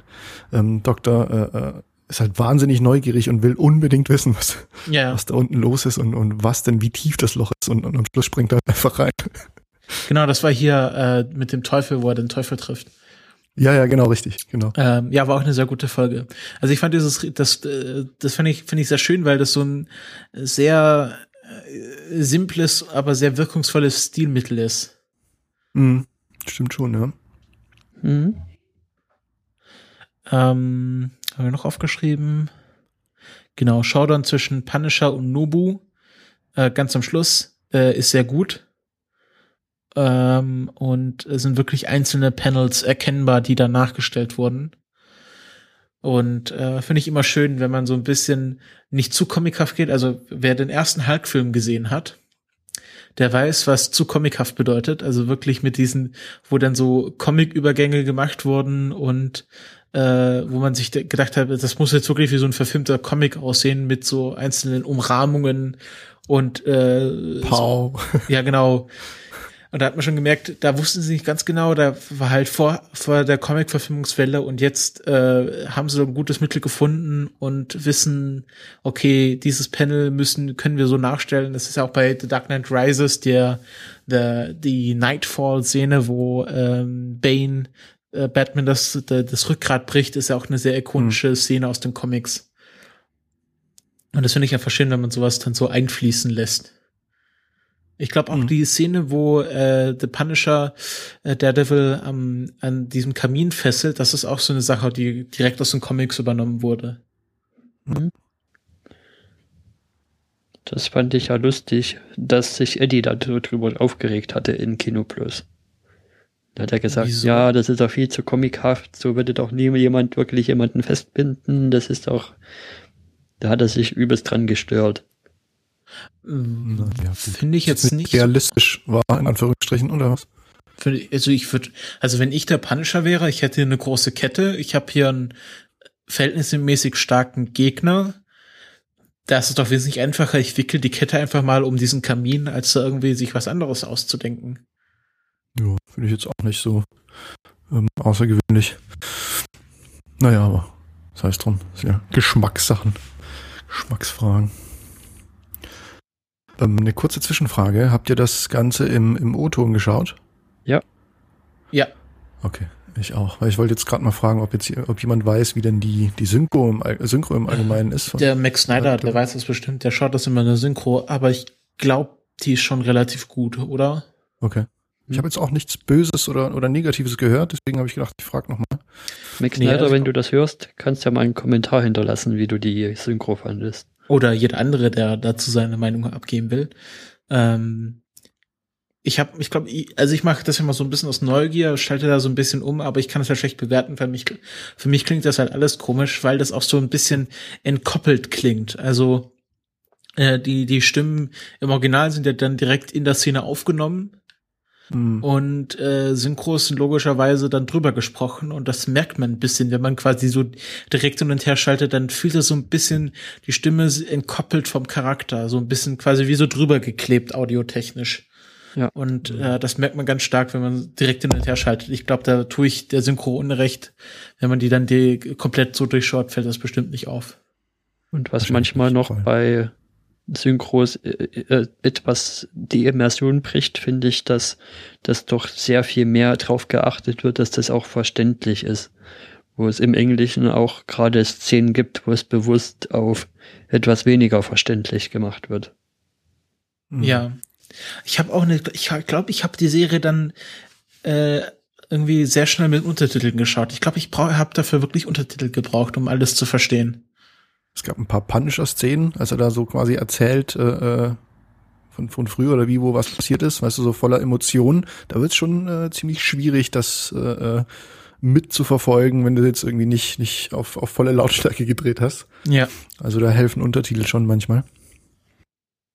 Ja, genau. Also ich glaube, ich habe dann auch die Serie dann komplett mit Untertiteln geschaut, weil es auch einfacher ist, finde ich. Hm. Kann man mal machen. Kann man auf jeden Fall machen. Gerade irgendwie, wenn es äh, äh, Lautstärke technisch ist ja oft so, ne, dass, dass äh, die Gespräche im Vergleich zu den Soundeffekten oder zur Musik dann immer äh, äh, ein stark, ein starker, starker Gap dazwischen ist. Von daher ist das schon äh, relativ hilfreich, ja. Ja. Ähm, ich bin eigentlich soweit durch mit beiden Sachen, die ich mir aufgeschrieben hatte. Sticks Krieg mit Murdoch Problem an, haben wir alles besprochen eigentlich, oder? Ja. Ja, ich wüsste jetzt zumindest auch nichts, äh, was wir, was wir vergessen haben könnten. So. Im Großen und Ganzen. Wir können auch mal versuchen, den Pudding etwas an die Wand zu nageln mit einer Sternebewertung. Oh je, nee. Oh. ich würde sagen, wer die erste Staffel, äh, das bringt jetzt nichts äh, im Warte mal kurz Kapitelmarker. So, für Leute, die beim Spoilerteil ausgeschaltet haben, wir machen jetzt auch mal eine Sternebewertung, äh, so eine Endbewertung. Und ich würde sagen, für Leute, die die erste Staffel gut fanden, ähm, die sollen mal ruhig bis zur Hälfte dranbleiben und dann entscheiden, ob sie weiterschauen wollen. Ähm, generell natürlich ist natürlich was anderes, äh, als der Rest des Marvel-Universums. Es ist nicht so knallig bunt äh, irgendwie äh, für das breite Publikum gemacht wie Marvels Agents of Shield oder Agent Carter oder die Filme an sich. Es ist schon sehr düster, äh, sehr langsam erzählt, weil es einfach, weil man einfach diese, es ist halt wie so ein 13-Stunden-Film erzählt und nicht hm. wie eine normale Serie und das kann vielleicht einige abschrecken. Aber genau das ist ja auch die Stärke daran. Ja. Für Leute, denen das normale Marvel ein bisschen zu, ja, wie soll man sagen, zu lighthearted das normale MCU ist oder ja, zu, zu, ja, oberflächlich trifft's nicht wirklich, aber wer mehr ein bisschen und? düsteres sucht, der soll sich halt mal Daredevil und Jessica Jones und die ganzen Serien, die noch kommen, angucken. Ja. Wo ich aber sagen muss, ich finde Jessica Jones besser als Daredevil. Ja. Ist schwierig, da jetzt irgendwie direkt zu vergleichen. Für mich persönlich, ich finde sie beide gleich stark, ehrlich gesagt. Also ich ja. habe mich total auf die auf die zweite Staffel Daredevil gefreut und ich kann jetzt nicht sagen, ich wäre enttäuscht worden. Also finde ich bin rundum zufrieden eigentlich. Äh, klar geht es immer irgendwie ein bisschen besser und hier und da und hast du nicht gesehen. Aber im Großen und Ganzen haben sie da einen guten Job gemacht und ich freue mich eigentlich auf die dritte Staffel. Weiß man da irgendwie was von? Wird wahrscheinlich jetzt wieder ein Jahr dauern. Also nächstes Jahr im, im Frühjahr wird wahrscheinlich die Daredevil Staffel 3 kommen. Äh, Freue mich schon. Ich nehme an, dass das jetzt mal so ein Jahresrhythmus ist, dass dann nacheinander ähm, die ganzen Serien muss man so ein bisschen auch jonglieren. Sie schauen äh, irgendwie Luke Cage, dann irgendwie Jessica Jones Staffel 2 muss ja auch irgendwann noch mal kommen. Mhm. Ähm, da muss man so ein bisschen aufpassen, dass man sich da nicht gegenseitig äh, die, die Zuschauer abgräbt. Mhm. Stimmt schon. Wobei irgendwie ein Jessica Jones-Fan, äh, der das Ganze auf Netflix durchbinscht, ähm, auch höchstwahrscheinlich direkt danach die, die Daredevil-Staffel durchbingen würde. Ja, das glaube ich so, schon. So würde ich zumindest machen. ja, also ich, ich bin da sowieso, ich scheue sowieso alles, aber ich kann ja nicht von mir auf andere schließen. Was ich halt schön finde im Gegensatz zu den MCU-Filmen, ist, dass sich hier bei den Serien bisher die einzelnen Serien noch nicht so anfühlen, als wären das einfach bloß ja Werbesachen für den für den großen Ensemble-Film, äh, Ensemble-Serie in dem Fall halt quasi. Nee, das sind wirklich eigenständige Serien. Ich glaube, deswegen halten sie sich auch sehr mit den Cameos zurück. Ähm, aber muss man vielleicht schauen, also so der erste Captain America Film und der erste Iron Man Film, da wusste man ja auch nicht so ganz genau, wo die Reise hingeht. Ja, die ersten Filme waren noch okay, aber irgendwie fühlen sich die aktuellen Einzelfilme immer mehr wirklich bloß noch an wie Werbung für, für zum Teil die Avengers-Sachen, die als nächstes kommen. Ja. Aber du musst ich sagen, Marvels Agents of Shield, die haben eine sehr gute Richtung genommen. Da war ja die erste Staffel sehr schlecht oder haben viele als, als unterdurchschnittlich empfunden. Aber jetzt so die dritte Staffel, da haben sie schon, also sind tief in die Mythologie von Marvel vorgedrungen. Und das ist wirklich so für Leute, die sich jetzt schon auf Inhumans freuen. Mhm. Ähm, die können dort bedient werden. Das ist also, man hat wirklich gemerkt, ähm, Marvel's Agents of Shield ist wirklich für die Marvel-Fans, die ganz viel Mythologie wollen und ganz tief in, in die Marvel, Marvel Cinematic Universe vordringen wollen, mythologisch und, und geschichtlich gesehen. Und das sind dann die Leute, die wahrscheinlich dann äh, am meisten dann bei den, beim Finale mitkommen werden, weil die ja schon am meisten Vorwissen haben über die Welt. Mhm. Ja. Ja, dann gehen wir jetzt weiter und ich habe einen kleinen Spezialeffekt vorbereitet. So, wir reden jetzt über einen Kinofilm, nämlich Zoomania oder wie er im Englischen heißt Zootopia. Und das ist äh, ein Animationsfilm aus den Disney Animationsstudios, also nicht Pixar, sondern die Inhouse-Animation von Disney. Und das ist ein Film, der in einer Welt voller Tiere spielt. Also so, ja, einfach so eine Welt, wo ganz viele Tiere zusammenleben, so vermenschlicht und ähm, der, der Ansatz ist, dass hier also Jäger und Jagder, also Löwen und Hasen zusammenleben und friedlich koexistieren. Und das ist auch so der, der Kern dieses Filmes. Ähm, dieses, äh, wir haben uns weiterentwickelt und wir müssen uns nicht mehr gegenseitig jagen, sondern wir leben friedlich zusammen. Ähm, also alle, ich glaube, es sind nur Säugetiere, die in diesem Film quasi wie Menschen agieren. Und äh, Anthropomorph. Genau, Anthropomorph, genau, das habe ich gesucht. Und so der Kern des Films dreht sich halt um äh, Rassismus und, und Sexismus. Also die Welt also scheint so über, das überwunden zu haben. Wir leben alle zusammen, aber dann kommt doch, wird doch kl schnell klar, dass es immer noch Probleme gibt. Äh, zur Handlung, zur konkreten Handlung, ganz kurz, ohne viel, zu viel zu verraten. Es geht um Judy Hobbs, äh, eine Häsin, die auf dem Land wohnt mit ihren Eltern, ähm, die Rübenfarmer sind, also Mohrrübenfarmer. Und sie möchte eigentlich Polizistin werden. Äh, und das ist was ganz Ungewöhnliches, weil bisher wurde noch nie ein, ein Beutetier Polizistin, also man unterscheidet zwischen Beutetieren und, und Jägern. Und bisher waren also immer so Eisbären und Nashörner und Elefanten. Also die großen Tiere waren immer vor Polizisten und sie möchte jetzt auch Polizistin werden. Und es gibt auch ein, eine Art Förderprogramm, dass ähm, kleine Tiere äh, auch in die Polizeikräfte äh, aufgenommen werden. Äh, gesponsert von Assistant Mayor vom, vom, äh, vom stellvertretenden von der stellvertretenden Bürgermeisterin von Zootropolis, äh, äh, Belvedere, ein, ein, ein kleines Lamm, fand ich sehr putzig.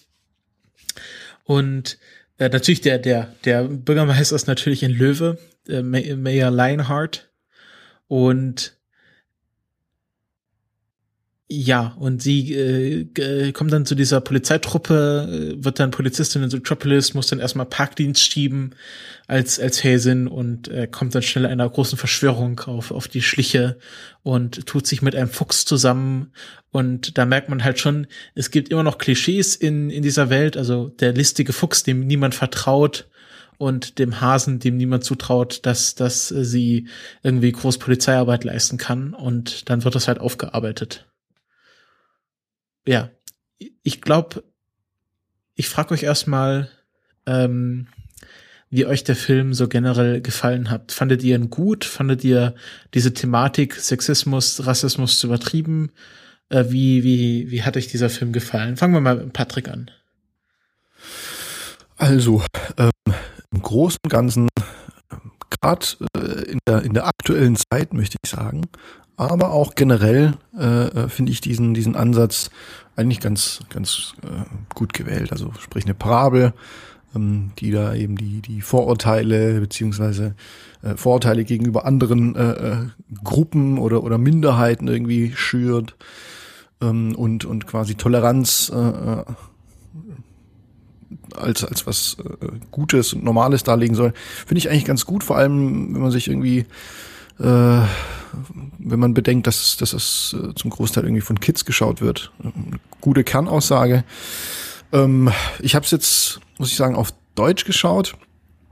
Ähm, da weiß ich jetzt nicht, wie die, wie es im O-Ton äh, rüberkam. Ähm, auf Deutsch im Großen und Ganzen eigentlich ganz okay, äh, synchronisiert.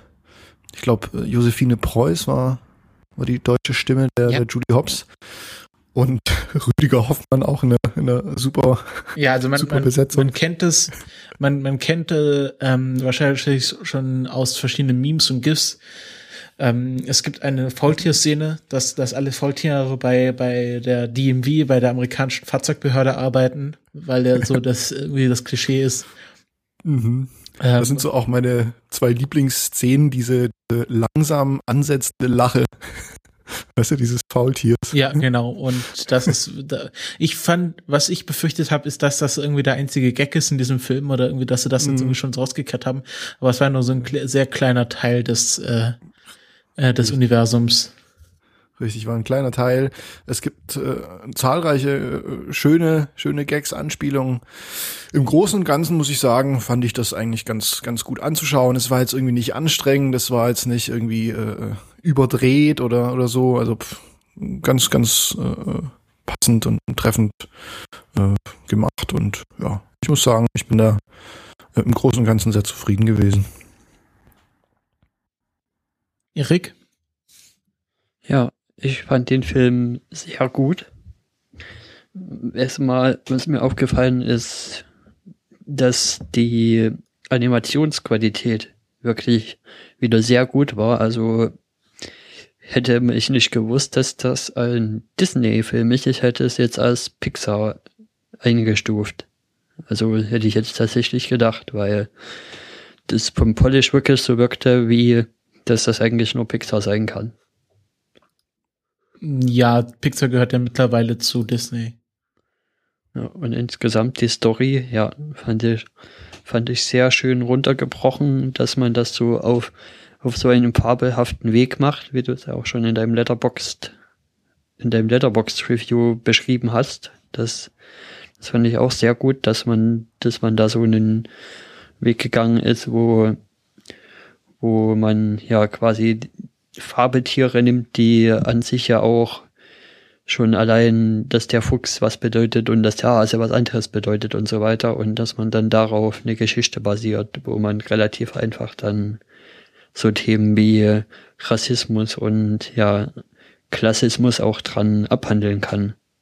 Ja, also wie ich mein, mein Review aufgezogen habe, ähm, wer das nicht gelesen hab, äh, gelesen hat, ähm, ich, ich habe halt, es ist halt da, da, die, die klassische Form der Fabel ist da schon sehr alt. Also in der Schule äh, hat man bestimmt mal irgendwas mit Aesop gemacht und dem Hase und dem äh, und der Schildkröte, die ein nee, es war ursprünglich sogar Achilles und eine Schildkröte, die ein Wettrennen liefen. Hm. Ähm, und ich finde, dass Zootopia, nenn es einfach mal Zootopia, Sumenia ist der deutsche Name, aber den erwähnen wir jetzt mal nicht, ähm, dass Zootopia die einfach die, eine klassische Fabel umgesetzt für ein Publikum des 21. Jahrhunderts ist. Und das finde ich gut gemacht, weil Fabeln sind eine sehr gute Erzählform, aber halt oft veraltet. Also mhm. gerade was man in der Schule in Fabeln vorbesetzt bekommt, das sind halt meistens entweder aus der Antike oder aus der irgendwie aus dem 18. Jahrhundert und damit kann man halt in einer modernen Welt sehr wenig anfangen und Zootopia ist sehr modern, also irgendwie iPhone und Kopfhörer sind alle irgendwie aus auf dem aktuellen Stand und sie haben auch so diese ähm, äh, Popkultur aufgegriffen, dass äh, irgendwie Filmplakate mit den Figuren gemacht, irgendwie äh, dann ist dann ist äh, Judy Hobbs ist dann auf einmal Ray aus Star Wars und solche Sachen.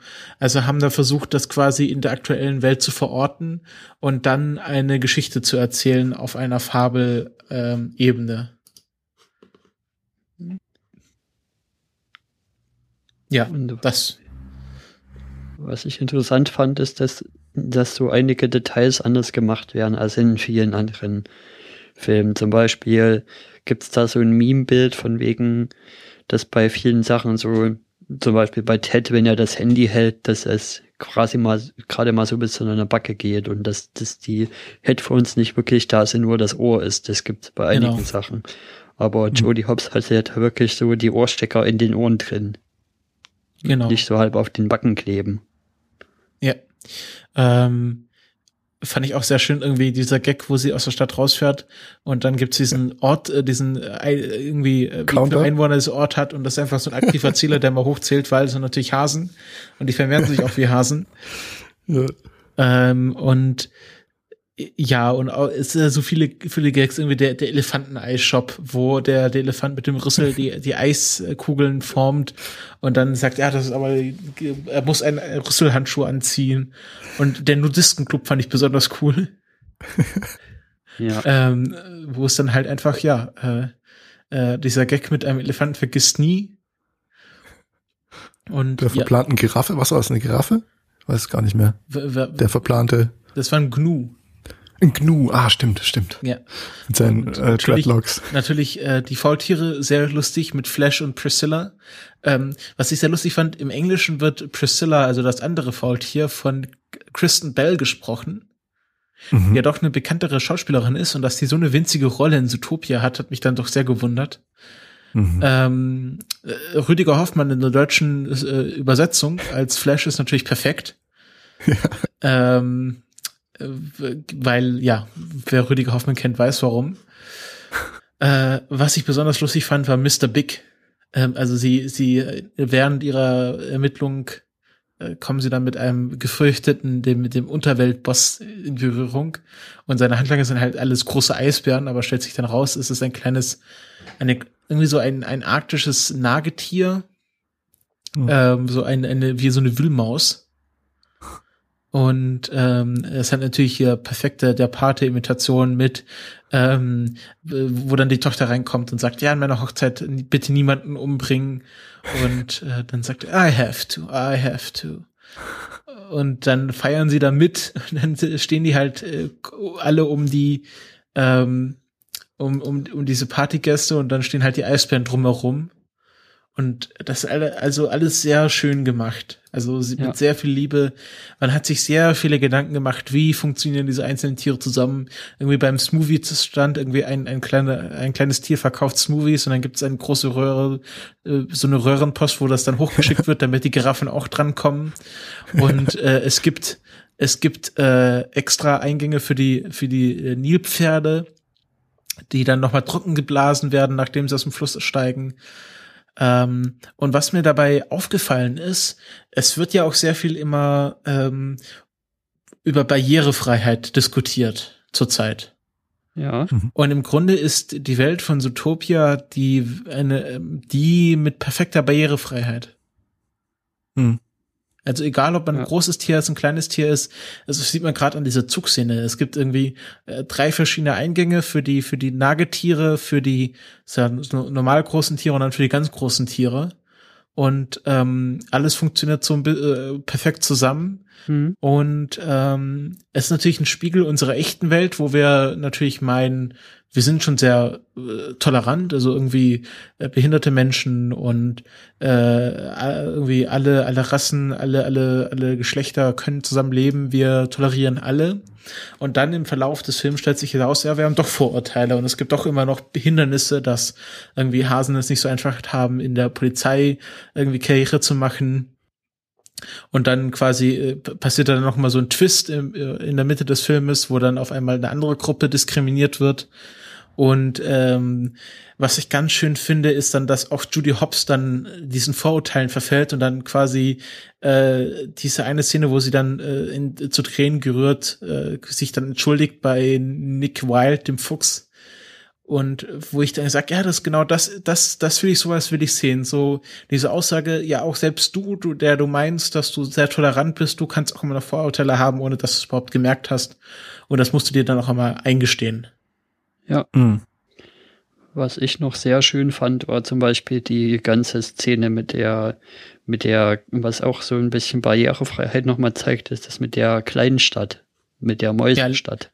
Ja, Little Rodentia wo wirklich Miniaturhäuser drin stehen halt und, und Judy Hobbs, die ja schon gerade nicht die größte ist, da schon drin wirkt wie Godzilla. Und oh. ja, das ist alles sehr, sehr gut gemacht. Generell die, Ansp die vielen Anspielungen, die da drin waren. Ja, hat nicht bloß der Pate oder da halt Godzilla oder King Kong oder was man da auch immer einsetzen will. Auch das mit den mit den beiden Schafen, die da das Gift verladen, die dann Jesse und Walt hießen. genau, es gibt eine, Ach, in diesem Kinderfilm, in dem Film für Kinder eine Breaking Bad Anspielung. Und das fand ich auch sehr lustig. Also das ist natürlich auch dieses von Pixar gelernte, sowohl Kinder als auch Erwachsene finden verschiedene Stellen des Filmes lustig. Ähm, es gibt, es ist natürlich von den Machern von Frozen, also ähm, und, und äh, Big Hero 6 ähm, und es gibt eine sehr schöne Frozen-Anspielung, also es gibt mehrere Frozen-Anspielungen und eine dreht sich halt um Let It Go. Irgendwie so, das ist hier kein, kein, kein äh, Kinderfilm, wo man ein lustiges Lied singt und dann wird alles okay. Deswegen Let It Go. Äh, das fand ich sehr lustig. Ja. Und äh, ja. Oder auch dieser, dieser Wieselton, der da steht und Mock-up-Filme von äh, Disney-Filmen verkauft und quasi genau. auch schon Mock-up-Filme von kommenden Filmen hat. ja, äh, irgendwie, äh, was, was gab, gab irgendwie, ah, jetzt weiß ich es nicht mehr. Ähm, warte, ich, ich muss mal hier, ich, äh, warte. Ich suche es gerade mal im raus, das fand ich sehr lustig. Ähm, Spinatmädchen, der hat das irgendwie aufgeschlüsselt. Ähm, auf jeden Fall äh, auch auch mit sehr vielen kleinen Details. Also das ist auch so ein Film, der lohnt sich äh, auf auf DVD zu kaufen und noch mal Frame für Frame anzuschauen. Aber man hat bestimmt tausend Sachen noch mal entdeckt und mm, äh, einfach so viele Details, ähm, die zeigen, dass da sehr viel Energie in diesen Film reingeflossen ist und dass nicht so ein DreamWorks äh, ähm, äh, äh, DreamWorks äh, Massenprodukt ist. Obwohl DreamWorks auch gute Filme ausmacht, aber man merkt schon, dass bei, bei, bei da jetzt noch mal ein bisschen mehr Detailarbeit reingeflossen ist. Ja, genau, sie haben hier, äh, hier von, von den aktuellen Oscar-Filmen hier Bridge of Sloths und äh, Mr. Big Short, äh, sehr, was ich sehr lustig finde, ähm, The Future Belongs to the Yucks, Matt Yucks, F Furry Road und ähm, Steve Pons mit Michael Fass, also F-O-Z-Z Bender, Cat Winslet, Seth Mugen, Jeff Camels, äh, vom the Director Bunny Boyle und äh, Baroon Sorkit. Nicht schlecht. ähm, und äh, hier, äh, ein Film bei Alejandro, Alejandro G. Impalatu, Leonardo DiCaprio, Tom Howley, Sleep Lost, Life Found, The Hibernant, inspired by true events. extrem lustig. Und das sind einfach so Filmplakate, die sie einfach rausgehauen haben. Halt äh, Promo-Aktionen. Und davon gibt's ganz ja. viel und das ist einfach ganz toll. Sehr viel Liebe zum Detail. Ja. Und ich hoffe, dass da, also ich, ich möchte einfach noch mehr, äh, äh mehr aus dieser Welt sehen. Ja. Das ist auch wieder so ein Disney-Ding, was durchaus für eine Spin-off-Serie gut ist. Äh, ja, obwohl ich glaube, dass das so Spin-off-Serien, das ist ja so ein Dreamworks-Ding. Nee, Disney hat ja auch viele Spin-off-Serien. Zum Beispiel dieses, obwohl, nee, Madagaskar ist Dreamworks. Dreamworks. Ja. So, ja, aber früher hat Disney ja auch viele solche Serien gemacht, gerade zu König der ja, Löwen ja, Aladdin und, und, und, Aladdin und Dschungelbuch. Wobei ich halt befürchte, zwei. dass, dass wenn, ähm, wenn das nicht mehr so die, also bei einer Serie kann man nicht mehr so viel Zeit auf die Geschichte verwenden. Ich, ich habe halt Angst, dass da Qualitätsverlust stattfindet. Ja. Ja, das ist halt immer die Gefahr, ja. Ja. Ähm, Auf alle Fälle finde ich das schön, dass sie hier auch mal nicht bloß Tiere um den Tierzweck eingebracht haben, der ja sonst oft ist. Dass du zwar sprechende Tiere hast, aber man könnte das auch mit irgendwelchen Fantasiewesen oder sonst was machen oder mit Menschen. Also, ja, die, die Eigenschaften der Tiere werden sonst nicht wirklich so wirklich für die Story irgendwie benutzt. Mhm. Manchmal mehr, manchmal Gerade weniger, aber zum Beispiel halt. Ist es nochmal ein anderes Niveau als zum Beispiel bei, wie hießen der Film, Kai Bärenbrüder oder sowas oder ab durch die Hecke oder was es da alles gab. Ja, ja.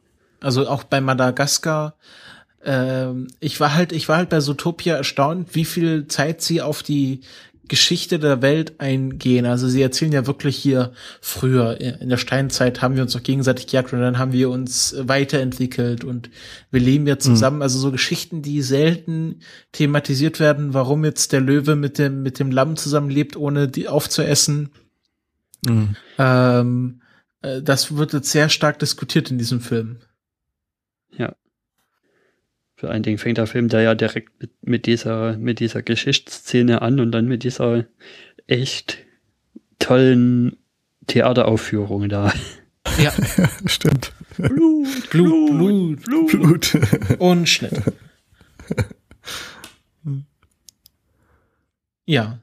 Ähm, fand ich auch, äh, ich, ich finde auch, auch von, von der Animation her, ähm, gerade Judy, die, immer so die Ohren nach oben und dann legt sie die Ohren wieder an und dann, dann dreht sie sie in die Richtung und das Fell ist richtig gut gemacht und richtig schön ausgearbeitet. Und ähm, äh, ja, wisst ihr, und es ist auch äh, ziemlich gute Leute dabei. Also hier, ähm, der hier Chief Bogo, der, der Polizeichef, wird von Idris Elba gesprochen. Stimmt, das habe ich gelesen. Krass. Muss ich mir noch mal, muss ich mir noch mal auf Englisch anschauen. Ja, ziemlich hoch besetzt die okay. die Synchro Couch. Das Alan Tudyk ist auch irgendwo vertreten, glaube ich. Ja, der spielt den Otter. Wenn man sich ähm, da doch mal die Dings holen, die die Blu-ray Shakira. oder die DVD. Genau, hier Jason Bateman ähm, spielt Nick White, kennt man aus Arrested Development. Ähm, wen kann man noch? J.K. Simmons spielt Maya Lionheart. Octavia Spencer, Mrs. Otterton, ähm, Shakira ähm, spielt Gazelle, wo ich ja, ich, äh, wer auch sehr gut ist, ist Clawhauser. Der, der, der an der Empfang sitzt und das ist so ein bisschen, äh, auch so ein bisschen so Police Academy, also so irgendwie den, der Comic Relief und äh, du hast da was, wo in deinem Nacken ein Donut. Da bist du. ja. Und äh, äh, der dann total auf Gazelle abfährt. Und was ich auch sehr schön finde, also dass da auch nicht so diskriminiert wird von, ah, das ist ja mehr sowas für Mädchen, die, die Sängerin oder für, für Frauen, für junge Frauen. Und dass dann selbst dann Chief Bogo, die äh, diese App benutzt, ja. wo man irgendwie das Gesicht erwischt. drauf montieren ja. kann. Und ähm, was ich aber sagen muss, der, der Song, den wir äh, eben gehört haben, ich kann noch mal einspielen, ähm, der ist so ein bisschen äh, Retro. Also so 2000er, finde ich. Das klingt jetzt für mich so wie jeder äh, Shakira-Song, ehrlich gesagt. Genau, ja. und das ist halt das Problem, weil ich verbinde Shakira eher so mit den frühen 2000ern. Mhm. Ich finde ihn ganz okay. Also jetzt nichts ja. Besonderes oder Aufregendes, aber ist auch nicht so schlecht, wie viele dann doch sagen. Vielleicht wird er ja nächstes Jahr im Dschungelcamp eingesetzt. ich fand halt den Schluss sehr schön. Ich fand die tanzenden Tiger sehr cool. Wo dann sich viele aufgeregt haben. Ja, wie kann man in Familienfilm männliche Tigerstripper einbauen? Aber ich fand die sehr lustig und die haben so schön geglänzt. Die hatten auch so ein bisschen Glitzer im, im Fell. Und ähm, da, da fand ich den Song auch nicht mehr so schlimm, aber es hat mich so ein bisschen an, ähm, wisst ihr, kennt ihr diesen Film Große Haie, kleine Fische? Mhm. Wo sie so, ich, das war so ein Aufversuch, so sowas wie Zootopia aufzumachen, halt mit Fischen. Aber es, hat nicht, ja. es hat nicht so richtig funktioniert. Man hat so ein bisschen zu sehr auf Ghetto gesetzt. Es war so ein mhm. bisschen so der schwarze Zootopia, wenn man es so nennen kann. War das nicht mit diesen, mit diesem kläglichen Versuch, die Synchronsprecher ähm, war das nicht irgendwie Erkan und Stefan oder habe ich? Ja, ja, äh, kann ich gerade nachschauen. Oh, das war sowas war das. Das war richtig traurig, ja. ähm, ja, das, äh, äh, das war halt so der Versuch und hier hat's halt bei Zootopia richtig gut funktioniert. Erik, du hast ja hier auch wieder Rotten Tomatoes verlinkt und ähm, äh, das hat, also Zootopia hat immer noch nach einer, nachdem jetzt schon einige Bewertungen abgegeben wurden, immer noch ein 99 Prozent äh, Certified Fresh Rotten Tomatoes Werte, Wertung mit 193 Kritiken. Also ähm, wer nicht weiß, wie die Wertung von Rotten Tomatoes zustande kommt, die nehmen halt äh, die Kritiken, also so wirklich äh, professionelle Kritiken von Zeitungen und Online-Plattformen und schauen halt, ist die Kritik positiv oder negativ und dann wird halt quasi eine Prozentwertung rausgemacht. Also wenn jetzt von 100 Kritiken äh, 50 positiv sind und 50 negativ, dann ist es eine 50 Wertung bei Rotten Tomatoes. Das ist natürlich etwas simplifiziert, weil so Kritiken, die äh, sind ja selten irgendwie wirklich sagen, der Film ist wirklich gut oder wirklich schlecht, sondern haben ja schon differenzieren. Aber ich finde es eine gute, gute, ähm, ja. äh, guter Index. Da ist ähm, dann auch die Menge, die wieder das Bild quasi etwas gerade ziehen. Ja, also irgendwie 109, 191 positive Bewertungen und zwei negative Bewertungen. Ähm, ich finde es ja, also ich habe ja die erste Bewertung, die ich gelesen habe, ist von Paul Ehrlich, der, oder Paul Ehrlich, aber ist ein Amerikaner, deswegen Paul Ehrlich, ähm, der ist ein Filmkritiker, den ich eigentlich ziemlich gut finde, weil er sehr intelligente Kritiken schreibt, ist auch auf ähm, äh, Letterboxd sehr aktiv und schreibt halt auch sehr kurze, sehr pointierte äh, Bewertungen zu Filmen. Ähm, und der meinte, ist halt so ein bisschen, ja, äh, Rassismus ist schlecht, wir wissen das alles, äh, er, hat, er, hat, er hat den Film nicht so gut gefunden. Aber ich muss sagen, äh, ich muss ihm da mal widersprechen. Ähm, ich fand den Film sehr gut und gerade diese Thematik, auch wenn sie so ein bisschen auf die Nase gedrückt war, also war schon sehr offensichtlich, was sie äh, erzählen wollten, ist es doch gerade beim Kinderfilm sehr wichtig, dass mal so ein Film gemacht wird. Ja, durchaus gerade in der schon Zeit. gesagt hattet. Richtig. Eine moderne Fabel einfach. Ja. Finde ich, finde ich ganz gelungen. Auch, also der Audience Score, 95 Prozent fanden ihn gut. Und ähm, ich glaube, man, man, wir sind uns alle einig, dass das ein sehr guter Film ist. Und mhm. könnte man jetzt noch diskutieren, ist das jetzt das ähm, äh, Inside Out von äh, 2016? So weit würde ich jetzt noch nicht gehen. Also es ist ein guter Film, aber für mich aus anderen Gesichtspunkten. Und zwar nämlich, wenn man mal anguckt, ja wirklich, wie gerade die politische Stimmung ist und was der für eine pädagogische Wirkung auch auf, auch auf Kinder hat mit seiner Message, die da einfach drunter liegt. Der gibt denen dann doch einiges zum Nachdenken an die Hand und bietet da mal eine andere Perspektive, ohne wirklich zu sagen, dass das ja hier mit unserer aktuellen Situation was zu tun haben könnte, aber trotzdem kommen die Kinder halt so ein bisschen zum Nachdenken über, über das Thema. Hm. Ich weiß nicht, hat man das schon, dass die deutsche Film- und Medienbewertung Sumania mit, ähm, mit dem Prädikat besonders wertvoll versehen hat? Ja, das ist, das würde ich auch so sagen, dass das durchaus verdient. Ich glaube, mhm. dieses, dieses Prädikat heißt, dass das für Kinder besonders empfehlenswert ist, oder? Ja. Also nicht nur, dass es für, für eine Altersgruppe freigegeben ist, sondern dass empfohlen wird, den Film anzuschauen. Richtig, das ist äh, äh, gelinde gesagt äh, äh, ein bisschen was bringt. Pädagogisch wertvoll, kann man sagen. Richtig. Richtig. Ähm, von den Einnahmen sieht es auch richtig gut aus. Also ähm, im letzten Wochenende, also es gibt ja, wird ja bei, bei so Kinoeinnahmen wird ja immer so das, das Wochenende gewertet als Indikator. Und da hat Zootopia, obwohl es ähm, äh, schon fünf Wochen im Kino läuft, ähm, ist es immer noch auf Platz zwei und wurde nur von Batman wie Superman geschlagen. Hm. Und obwohl jetzt schon wieder so andere Kinderfilme ja auch draußen sind, zum Beispiel mhm. Kung Fu Panda 3 und sowas. Ja. Hat äh, bisher, um mal so ein bisschen mit den Zahlen um sich zu schlagen, äh, 241 Millionen Dollar eingenommen. Ähm, was sind da vergleichbar? Fünfte Woche. London has fallen. Ähm, hat nur 100, 1,4 Dollar eingenommen. Nee, Total Cross, drei Millionen Dollar. Also ich glaube, der Film ist auch ziemlich erfolgreich und das deutet darauf hin, dass da irgendwas noch kommt. Also dass das nicht das letzte ist, was, äh, was, was wir sehen werden von Zootopia. Mhm.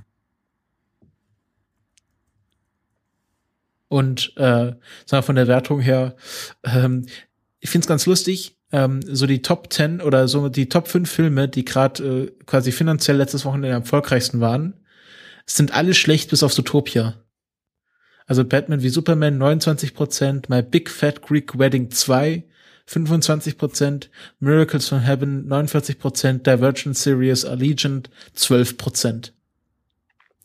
Also da, da, da sieht man auch so diese Divergenz zwischen, ha, Divergent, äh, äh, zwischen finanziell erfolgreich und äh, äh, bewertungsmäßig erfolgreich. Mhm. Also so äh, 10 Cloverfield Lane, Deadpool, äh, die alle hier gute Rotten Tomatoes Bewertungen haben, sind alle hinter diesen äh, offensichtlich sehr schlechten Filmen. Ja. Finde ich sehr interessant. Bis halt aus Utopia das irgendwie so raussticht. Hm. Und auch zu dem Thema gute Filme äh, kommt man manchmal gar nicht ran, so richtig.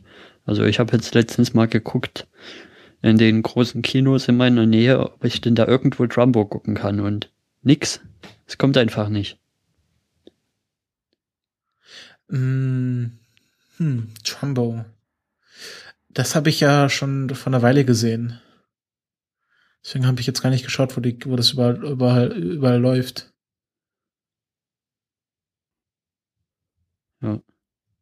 Nee, die großen Ketten scheinen den irgendwie nicht so richtig zu bringen. Ist halt so ein, so ein Biopic und ich ja. glaube, in Deutschland sind auch viele nicht so mit diesen Hollywood-Scares vertraut. Hm. Von dem her glaube ich, dass äh, ja, dass das äh, einfach so ein bisschen unter ferner Liefen ist. Das muss halt warten, das wird wahrscheinlich irgendwann bei Netflix auftauchen und dann kannst du schauen.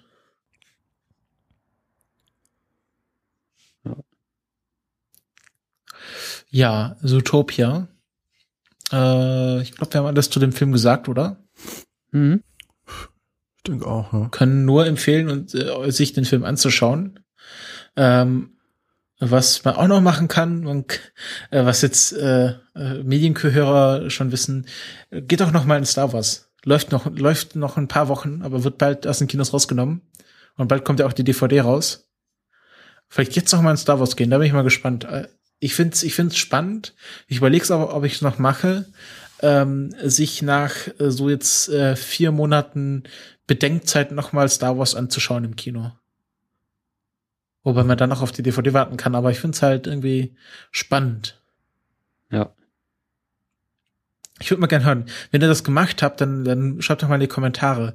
Also wenn ihr jetzt irgendwie gleich am Anfang euch Star Wars angeschaut habt und jetzt noch mal so die letzte Woche, wo es im Kino läuft, noch mal reingeht, wie, wie sich die Erfahrung verändert hat, das finde ich sehr spannend. Das wäre mal ein interessantes Experiment. Hm. Ich kann ja noch mal kurz iTunes aufmachen. Ich glaube am 16. oder so, was kommt der raus? Hatte ich letztens mal geguckt. 16. April? Ja. Ja. Also nicht oh. mehr so lange hin. Ja, so vier Monate Zyklus ist das jetzt. Und äh, es wurde auch irgendwie schon bekannt gegeben, dass Netflix Kanada der erste Streaming-Service ist, der, bei dem man das dann quasi streamen kann. Das ist ja auch strange. Kanada? Ja, Kanada hat irgendwie immer die aktuellsten Filme bei Netflix. Die haben da irgendwie, entweder sind Filmlizenzen für Kanada sehr günstig oder die haben da ein findiges äh, äh, Team, was für die, für die Region die Lizenzen sichert. Mhm. Also da war auch irgendwie Inside Out das, das erste Mal aus, zum Streaming verfügbar. Ähm, ist noch ganz spannend. Also wenn man VPN zu Kanada besitzt, kann man sich gern mal Netflix Kanada anschaut, wenn das noch geht. Ähm, da gibt's immer eine sehr gute Auswahl. Ich glaube, die hatten auch schon früher Star Wars, also die alten Filme.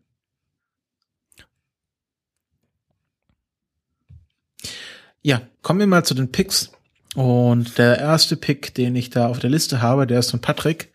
Patrick Flaked. Was ist das? Oh ja. Ja, Flaked, eine sehr schöne, gelungene Serie. Ähm, seit dem 11. März, glaube ich, 2016 auf Netflix zu sehen. Also ist eine Netflix Original Serie. Eine Comedy-Serie mit ähm, Will Arnett. Den kennen wir alle. Ähm, mein persönlicher Lieblingscharakter aus äh, Arrested Development. Sprich Will Arnett mit seiner unvergleichlichen Stimme.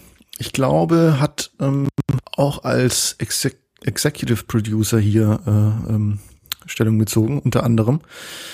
Ähm, eine sehr schöne gelungene Serie. Es geht um so einen, ja, ich würde sagen, einen Self-Help-Guru in, in Venice, ähm, der da versucht, seinen Rat an, an andere weiterzugeben und sich irgendwie von, von einer äh, äh, Schwindelei beziehungsweise von einem Problemchen in, ins andere stürzt. Alles in allem eine sehr gelungene Geschichte und vor allem, was, was mich immer so catcht, ist, ist die Ästhet, Ästhetik, sprich die, die, die Qualität der Bilder, die Farben, äh, ganz, ganz äh, schöne Farbtemperatur. Ähm, Will Arnett an sich, äh, klasse Schauspieler finde ich echt, echt gut, auch, auch äh, ähm, passend in der Rolle.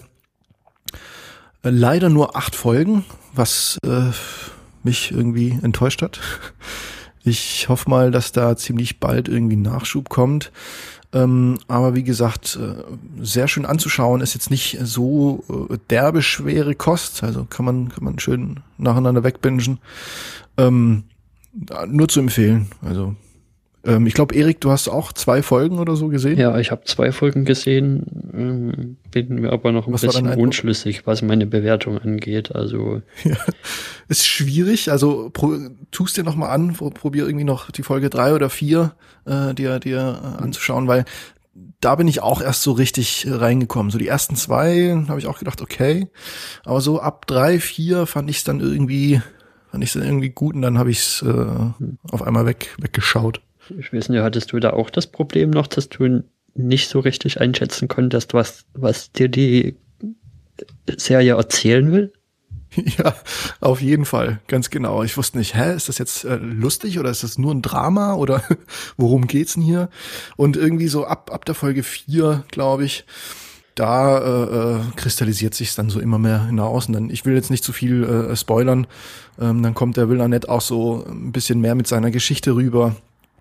Ähm, und ja, der Chip, Chip heißt ja, glaube ich, in der Serie, genau. Mhm. Ähm, äh, erfährst du halt dann ein bisschen mehr von seiner Geschichte und äh, bis zum Schluss äh, erfährst du halt immer ein Stückchen mehr, wie es halt so ist. Und eigentlich ganz gelungen. Also, wie gesagt, äh, falls es dir noch antun kannst, ja. gib, gib dem Ganzen noch eine Chance. So ab Folge 4 spätestens, wenn du da siehst, das ist nichts für dich, dann mhm. lass es. Okay, da werde ich nochmal reingucken und das dann vielleicht nächstes Mal nochmal am Anfang nochmal drauf eingehen kurz.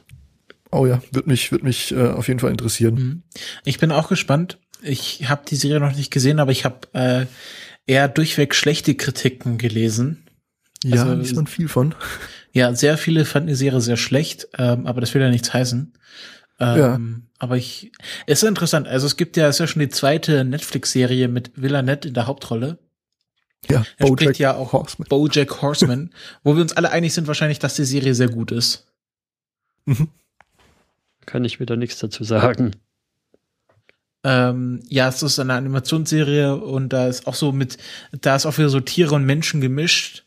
Ähm, und Bojack Horseman ist halt ein Pferd äh, ein, und ist halt auch ein Schauspieler in, auch in, in Los Angeles in Hollywood, der äh, auch so eine, so eine Lebenskrise hat. Also im Grunde habe ich so ein Gefühl, so ähnlich zu Flaked, oder?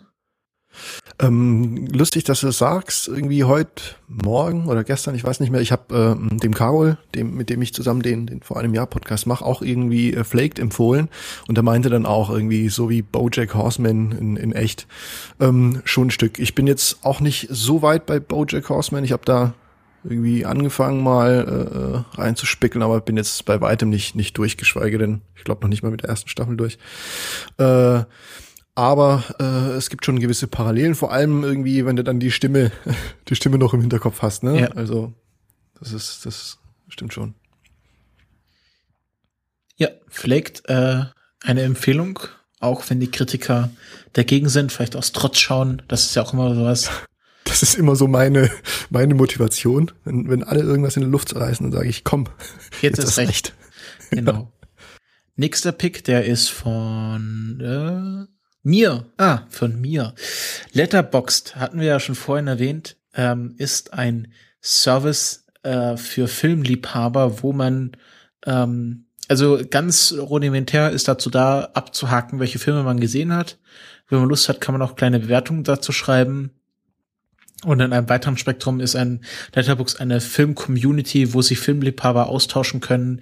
Also man hat so einen Account und kann so seine Filme abhaken, seine Filmsammlung quasi preisgeben, zeigen, was man Filme man geschaut hat, Reviews zu schreiben.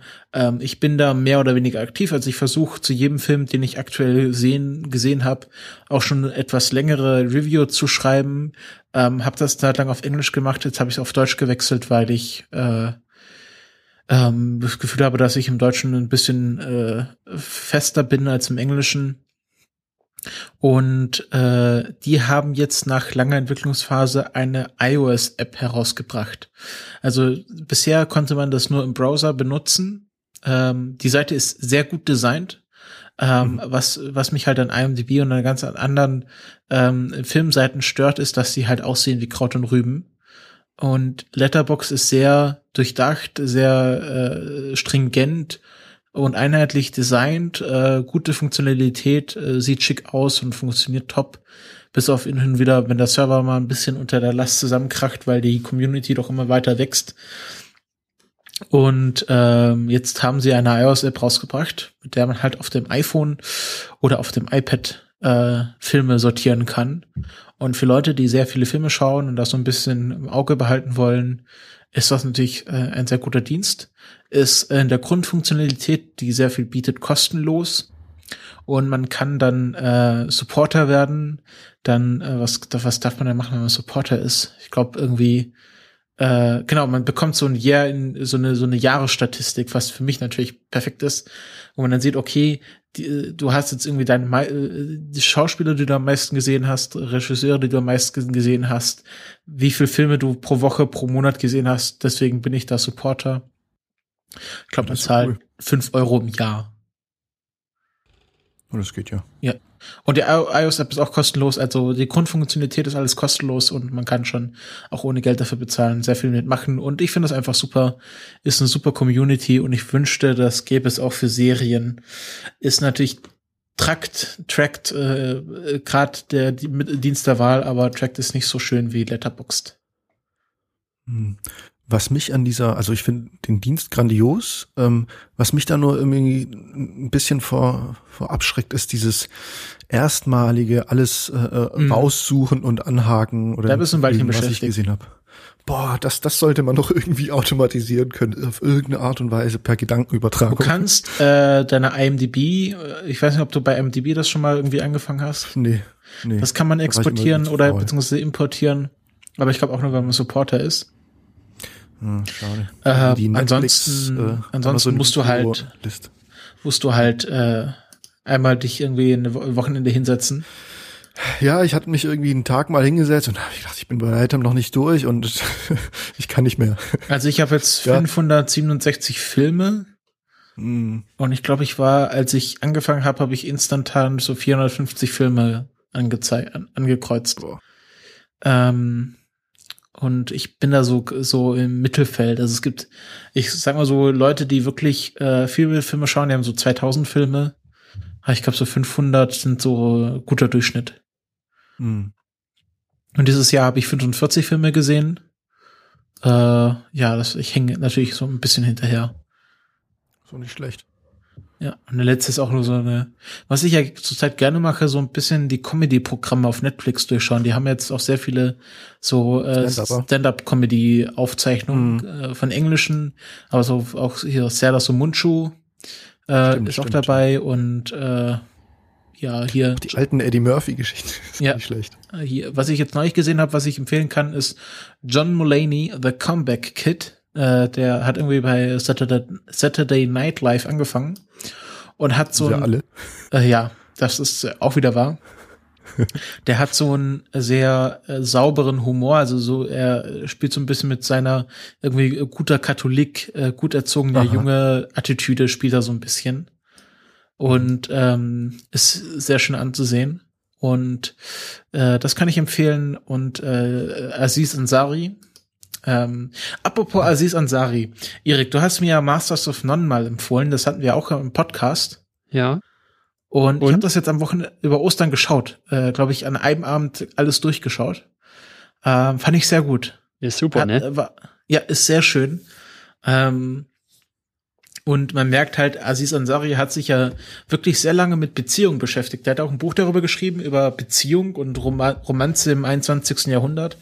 Und man merkt, dass, äh, dass er das auch so in, der, in Masters of None verarbeitet hat. Ja. Es gibt auch so viele schöne Folgen in, äh, in, in, ja, in der Staffel. In der genau, also es ist nicht so, dass da irgendwie eine Geschichte über mehrere Folgen erzählt wird, sondern äh, wirklich Einzelfolgen, die eine eigene Geschichte erzählen. Ja, den also gerade die Folge über die erzählen. Eltern. Es gibt zwar den Story Arc, dass er über die Staffel mit ihr zusammenkommt, aber zum Beispiel die vorletzte Folge, mit denen, ja, wo es immer ja. bloß immer wieder in der Morgen erzählt wird. Ja. Ist so gut gemacht. Oder auch die Folgen, wo sie Probleme thematisieren, zum Beispiel dieses hier Feminismus-Probleme und sowas hatten sie ja in einer Folge ganz explizit ja. und auch was People of Color doch noch so für Probleme haben und dass es halt nicht bloß Schwarze sind, die Probleme haben, sondern dass die anderen Fox halt auch Probleme haben. Ja, also man merkt, dass sie ganz deutlich ein Thema angegangen haben. Das sind auch die Serien, die Folgentitel sehr klar. Also die heißen dann irgendwie Parents und dann geht's halt eine Folge lang um die um Eltern, äh, Einwanderer-Eltern, Eltern, also irgendwie äh, wie dann Aziz Ansari, also die Figur dann erzählt, äh, so rückblickend, wie sein Vater halt aus Indien gekommen ist. Und dann gibt's halt eine Folge, die heißt Indians in TV äh, in TV, wo es halt nur darum geht, wie äh, Inder im Fernsehen dargestellt werden. Und ähm, es sind halt so Einzelepisoden, äh, was man vielleicht auch von Netflix wiederum nicht gewöhnt ist, dass die so für sich stehen. Ja.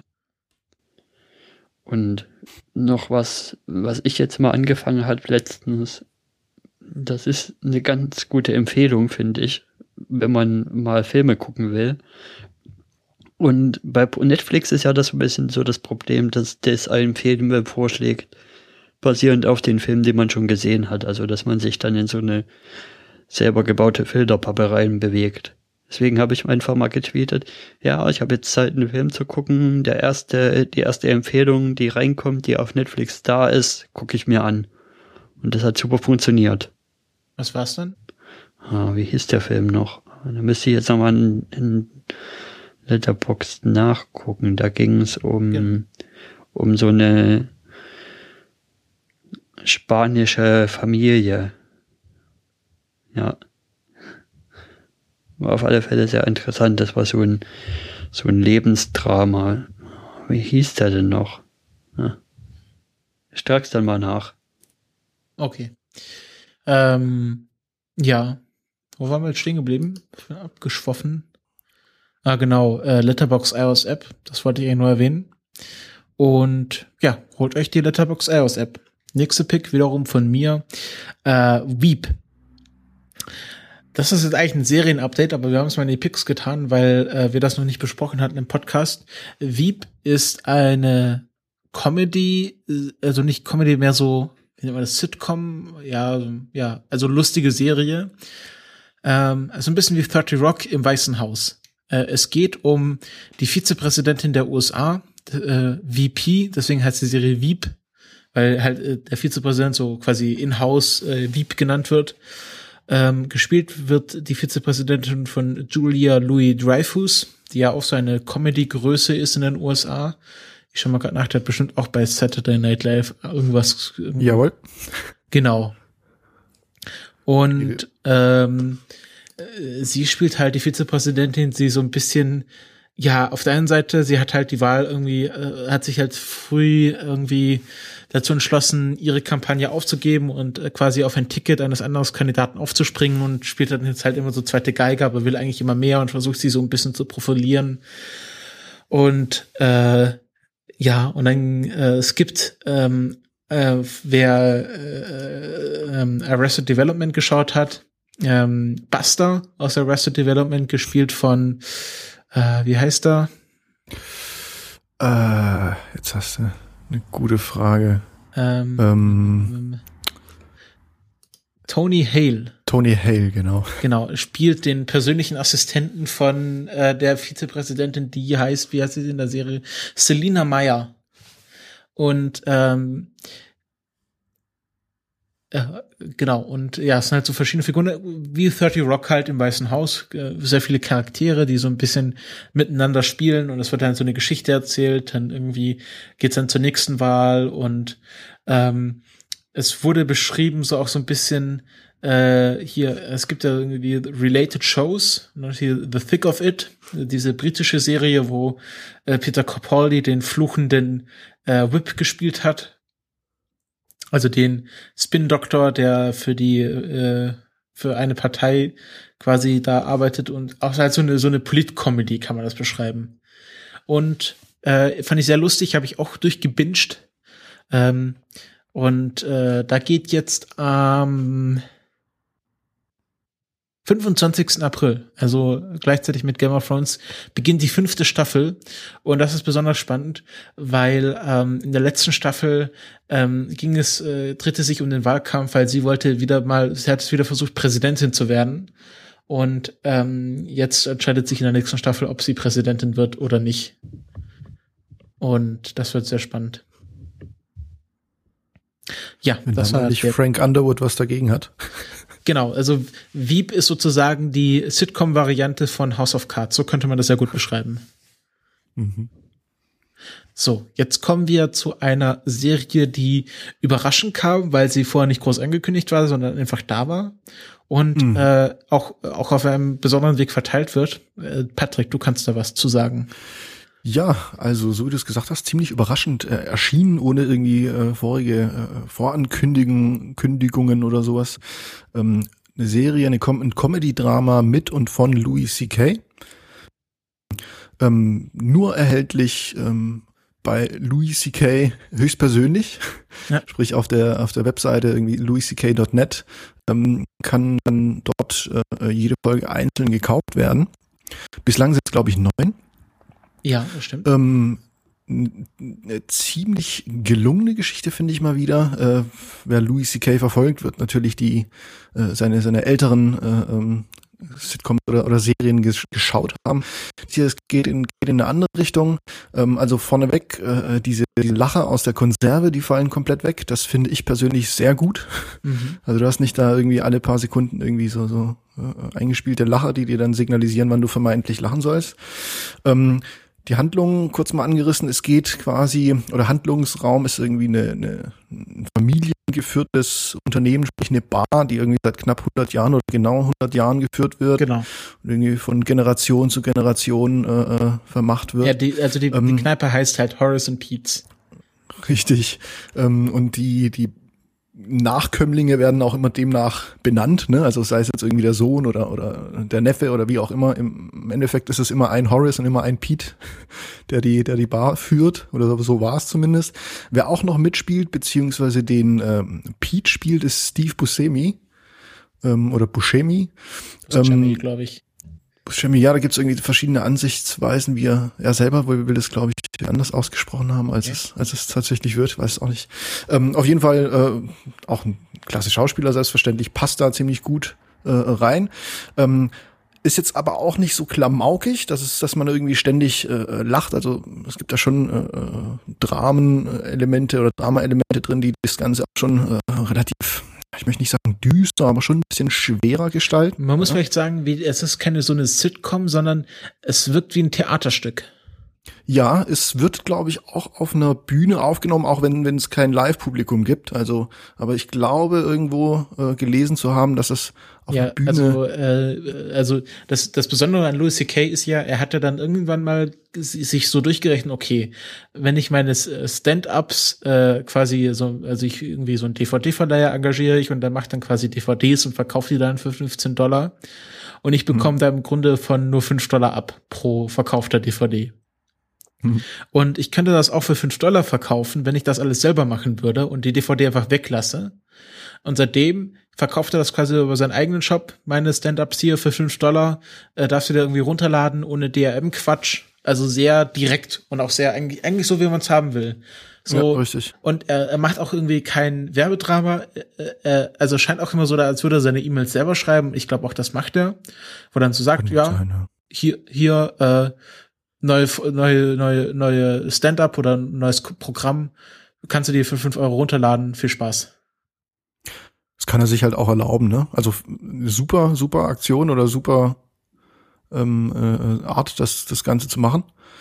Ähm, aber das kannst du halt auch, kannst du dir halt auch nur erlauben, wenn du irgendwie Louis C.K. bist, glaube ich. Weißt du? Mm, ja, obwohl so ein Online-Shop aufzuziehen, ist wahrscheinlich klar, nicht so schwer, aber natürlich. Nee, das auf keinen Fall, aber die, die Resonanz dementsprechend, ja, weißt genau, du? Ja. Du profitierst dann halt irgendwie als Kleiner von den großen, äh, von der, von der hier PR-Maschinerie. Äh, Und äh, das braucht natürlich Louis C.K. irgendwie nicht mehr. Genau.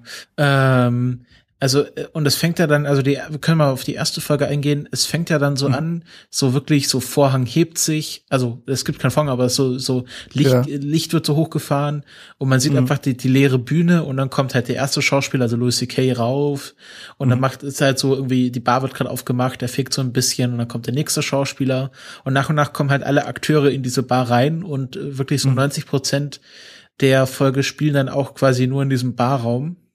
Mhm. Und äh, ja, und es wird dann quasi so langsam die Geschichte aufgebaut und man so am Schluss der Folge weiß man, okay, es geht darum, ähm, die Bar ist irgendwie runtergewirtschaftet und die Schwester von Horace, äh, gespielt von Eddie Falco, kennt man vielleicht aus mhm. The Sopranos, ähm, äh, will, äh, will halt, ähm, weil sie da noch Rechte hat, die Bar verkaufen. Mhm. Und ähm, da und gerade Horace und Pete finden das nicht so lustig und der äh, äh, der Onkel, Onkel Pete. Onkel, Onkel Pete. Äh, gespielt von Ellen Alder, auch ein richtig, eine richtig gute Besetzung, ja. nicht?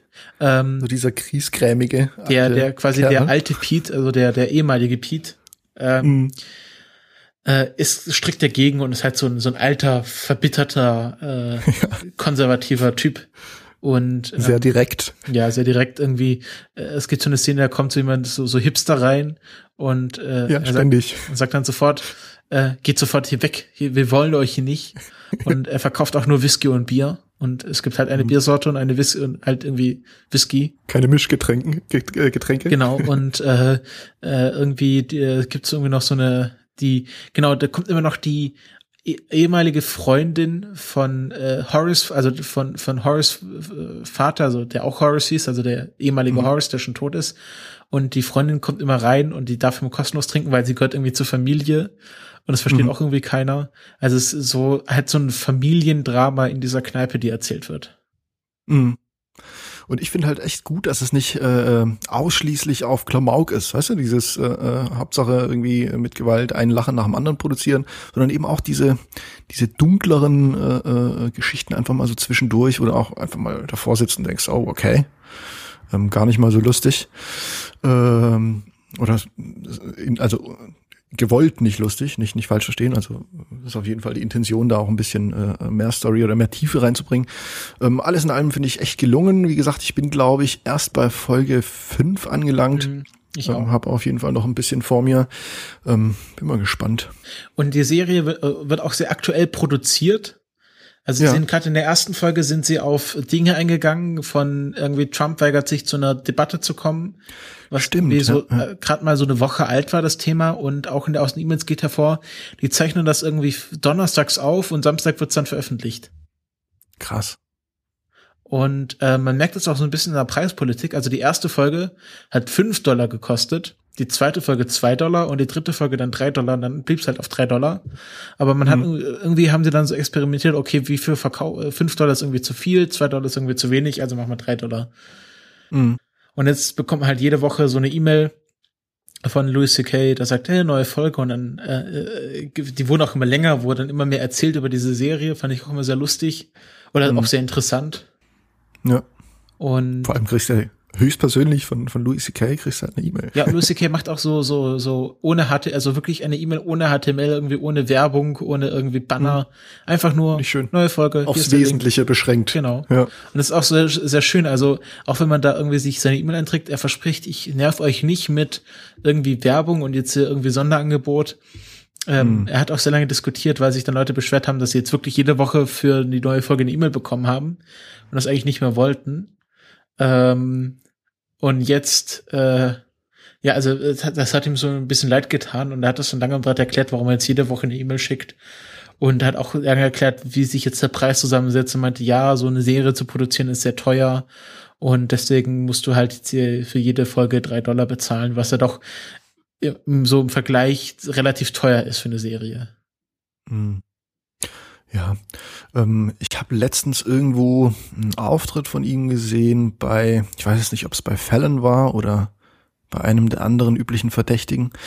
Da meinte er auch so, äh, von wegen, er hätte das ein bisschen unterschätzt, so die, die, die, die Arbeit zum einen, die da auf einen, einen zukommt, wenn man das Ganze alleine macht, ohne, ohne irgendwie äh, größeren Player im Hintergrund. Und vor allem dann diese, diese Beschwerdegeschichten, ne? ähm, die dann irgendwie äh, bei ihm aufschlagen, irgendwelche hanebüchenden äh, Geschichten. Also ich kann mir das schon vorstellen, dass es, dass es schon äh, relativ schwierig beziehungsweise ja schon ein harter Job ist, das, das alles alleine zu wuppen. Ja.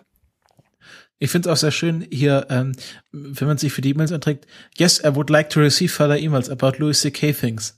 Und die Alternative ist, no, leave me forever, leave me alone forever, you fat idiot. Ja, also Louis C.K. an sich grandioser Ja. Typ. Für mich irgendwie mit, wenn nicht sogar der beste Stand-Upper irgendwie. Auf den jeden ich- Fall. Also auf jeden Fall, Louis C.K. ist, die, die Programme sind halt immer cool und Ja. äh, er ist halt, er ist halt äh, sehr direkt, also hat sehr, äh, ein sehr, äh, auch sehr, Hm. äh, nennt man das, sehr rauen Humor. Ja, aber auf keinsten plump, weißt Ja, du? Man, Es gibt ja oft diese, diese äh, äh, gewollt provozierenden Geschichten. Nee, also das ist schon äh, ein ganz spezieller Witz. Und in Deutschland leider irgendwie gar nicht so bekannt, oder? Täuscht mich der Eindruck? Boah, kommt drauf an, wenn man, also ich, ich kannte Louis C.K. durch die, äh, hier Game One, also äh, äh, hier Etienne Gardet von den Oh, okay. damals noch Ja, ja. Game One, jetzt Rocket Beans, der hat sehr viel von Louis C.K. geschwärmt und daher kenne ich ihn. Okay. Ich Aber natürlich- Den, oder Ja. das erste Mal durch, durch Puditang bin ich damit irgendwie in Berührung Wu-Tang? gekommen. Puditang hat da irgendwie, äh, äh, war er Regisseur, wenn ich mich nicht täusche, oder? Ja, irgendwie sowas. Puditang, so ein, so ein Film aus 2001, äh, ein ziemlicher Klamauk-Film mit, mit äh, Chris Rock und, und muss, kannst du dir, kannst du dir mal bei Gelegenheit anschauen. Ja, hat- er hatte ja auch so eine Serie, äh, Louis, äh, Ja, was dann die in Deutschland äh, quasi geremaked wurde mit Pastewka, Mhm. die auch sehr gut ist. Also Pastewka ist auch eine sehr gute Serie. Grandios, ja. grandios. Ähm, und äh, er hatte, er hatte auch immer so wieder Gastrollen in so Sitcoms. Ja. Ähm, er war irgendwie bei Parks, nee, wo war er? Er hat irgendwo einen Polizisten gespielt. Nicht bei Park, war das bei Parks and Recreation? Ja, ich glaube schon. Das kann gut sein. Das Ja. kann echt gut sein. Ähm, oft, oftmals so kleine, kleine Auftritte. Er hatte ja zwei Louis-Sitcoms in dem Sinne, ne? Irgendwie eine hieß Louis und eine Louis. Oder wie war das? Ich weiß es gar nicht. Mhm. Und zwar, die erste war halt irgendwie auch, glaube ich, in einem, auf einer Bühne direkt gespielt vor Live-Publikum, wenn ich mich nicht täusche. Und die zweite Serie dann, die, die war dann schon ein bisschen gehaltvoller. Ja, Ähm, und das hier jetzt ist halt doch äh, ein Stück weit was anderes, Horace und Pete, aber nicht minder äh, äh, anschauenswert. Ja. Äh, auch ein nettes, netter Fakt, man kann mit Bitcoin bezahlen. Oh, okay. Also sie Höhe der Zeit angekommen. Sie akzeptieren PayPal, Amazon, Dwoller und BitPay. Und BitPay Mhm. ist halt so eine Bitcoin-Bezahlplattform. Okay. Also äh, kann niemand behaupten, obwohl, ja, geht halt kein Lastschriftverfahren, aber das ist natürlich USA. so eine Sache. Und was halt, was halt wirklich gut ist, man bekommt da so ein 180p H246, 264 Video. Cool. Dass man sich einfach runterladen kann und äh, dann irgendwie irgendwo hinpacken kann auf seinen Toaster, der auf dem irgendwie hm. äh, äh, hier so Plex, Plex Media Server läuft. Ja. Ist, das ist cool. Ist sehr, sehr zuvorkommend. Äh, und ich wünsche, ja, dass das überall so läuft. Obwohl Netflix ja auch ganz gut ist, aber. Ja. natürlich, aber es geht halt immer ein bisschen besser. Ich sag mal so, äh, Netflix, Netflix hat das Streaming optimiert, aber sobald man irgendwie zu Amazon geht oder zu Sky Online ist halt Streaming immer ein mm. Krampf. Mm. Es geht mindestens immer einmal nicht. Ja, das stimmt allerdings.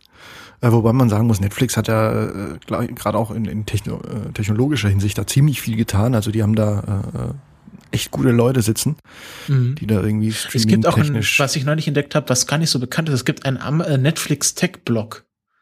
Oh, okay. Wo die wirklich äh, irgendwie äh, ziemlich häufig aktuelle technische Neuerungen von Netflix verbloggen.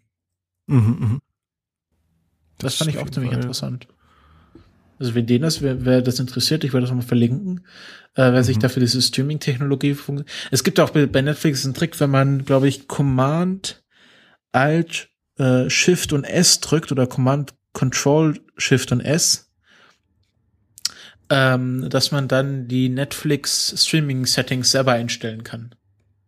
Okay. Also da kannst du halt schauen, sagen, okay, ich möchte immer in höchster Qualität streamen und irgendwie die Bitrate immer ganz oben haben.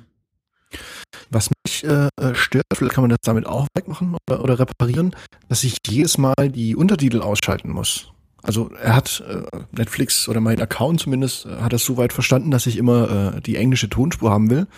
Aber es ist jedes Mal der deutsche Untertitel drin. Ist das äh, normal? Bei Amazon? Äh, bei Netflix, sorry. Nee, da sollte eigentlich der Untertitel ab ausmachbar sein also der ist ausmachbar, aber das wird nicht gemerkt. Sprich, sobald ich dann die nächste Folge schon anschaue. Hast du das mal in die Einstellung, also in deine Account-Einstellungen reingeschrieben? Ja, eigentlich schon, ja. Hm, das ist seltsam.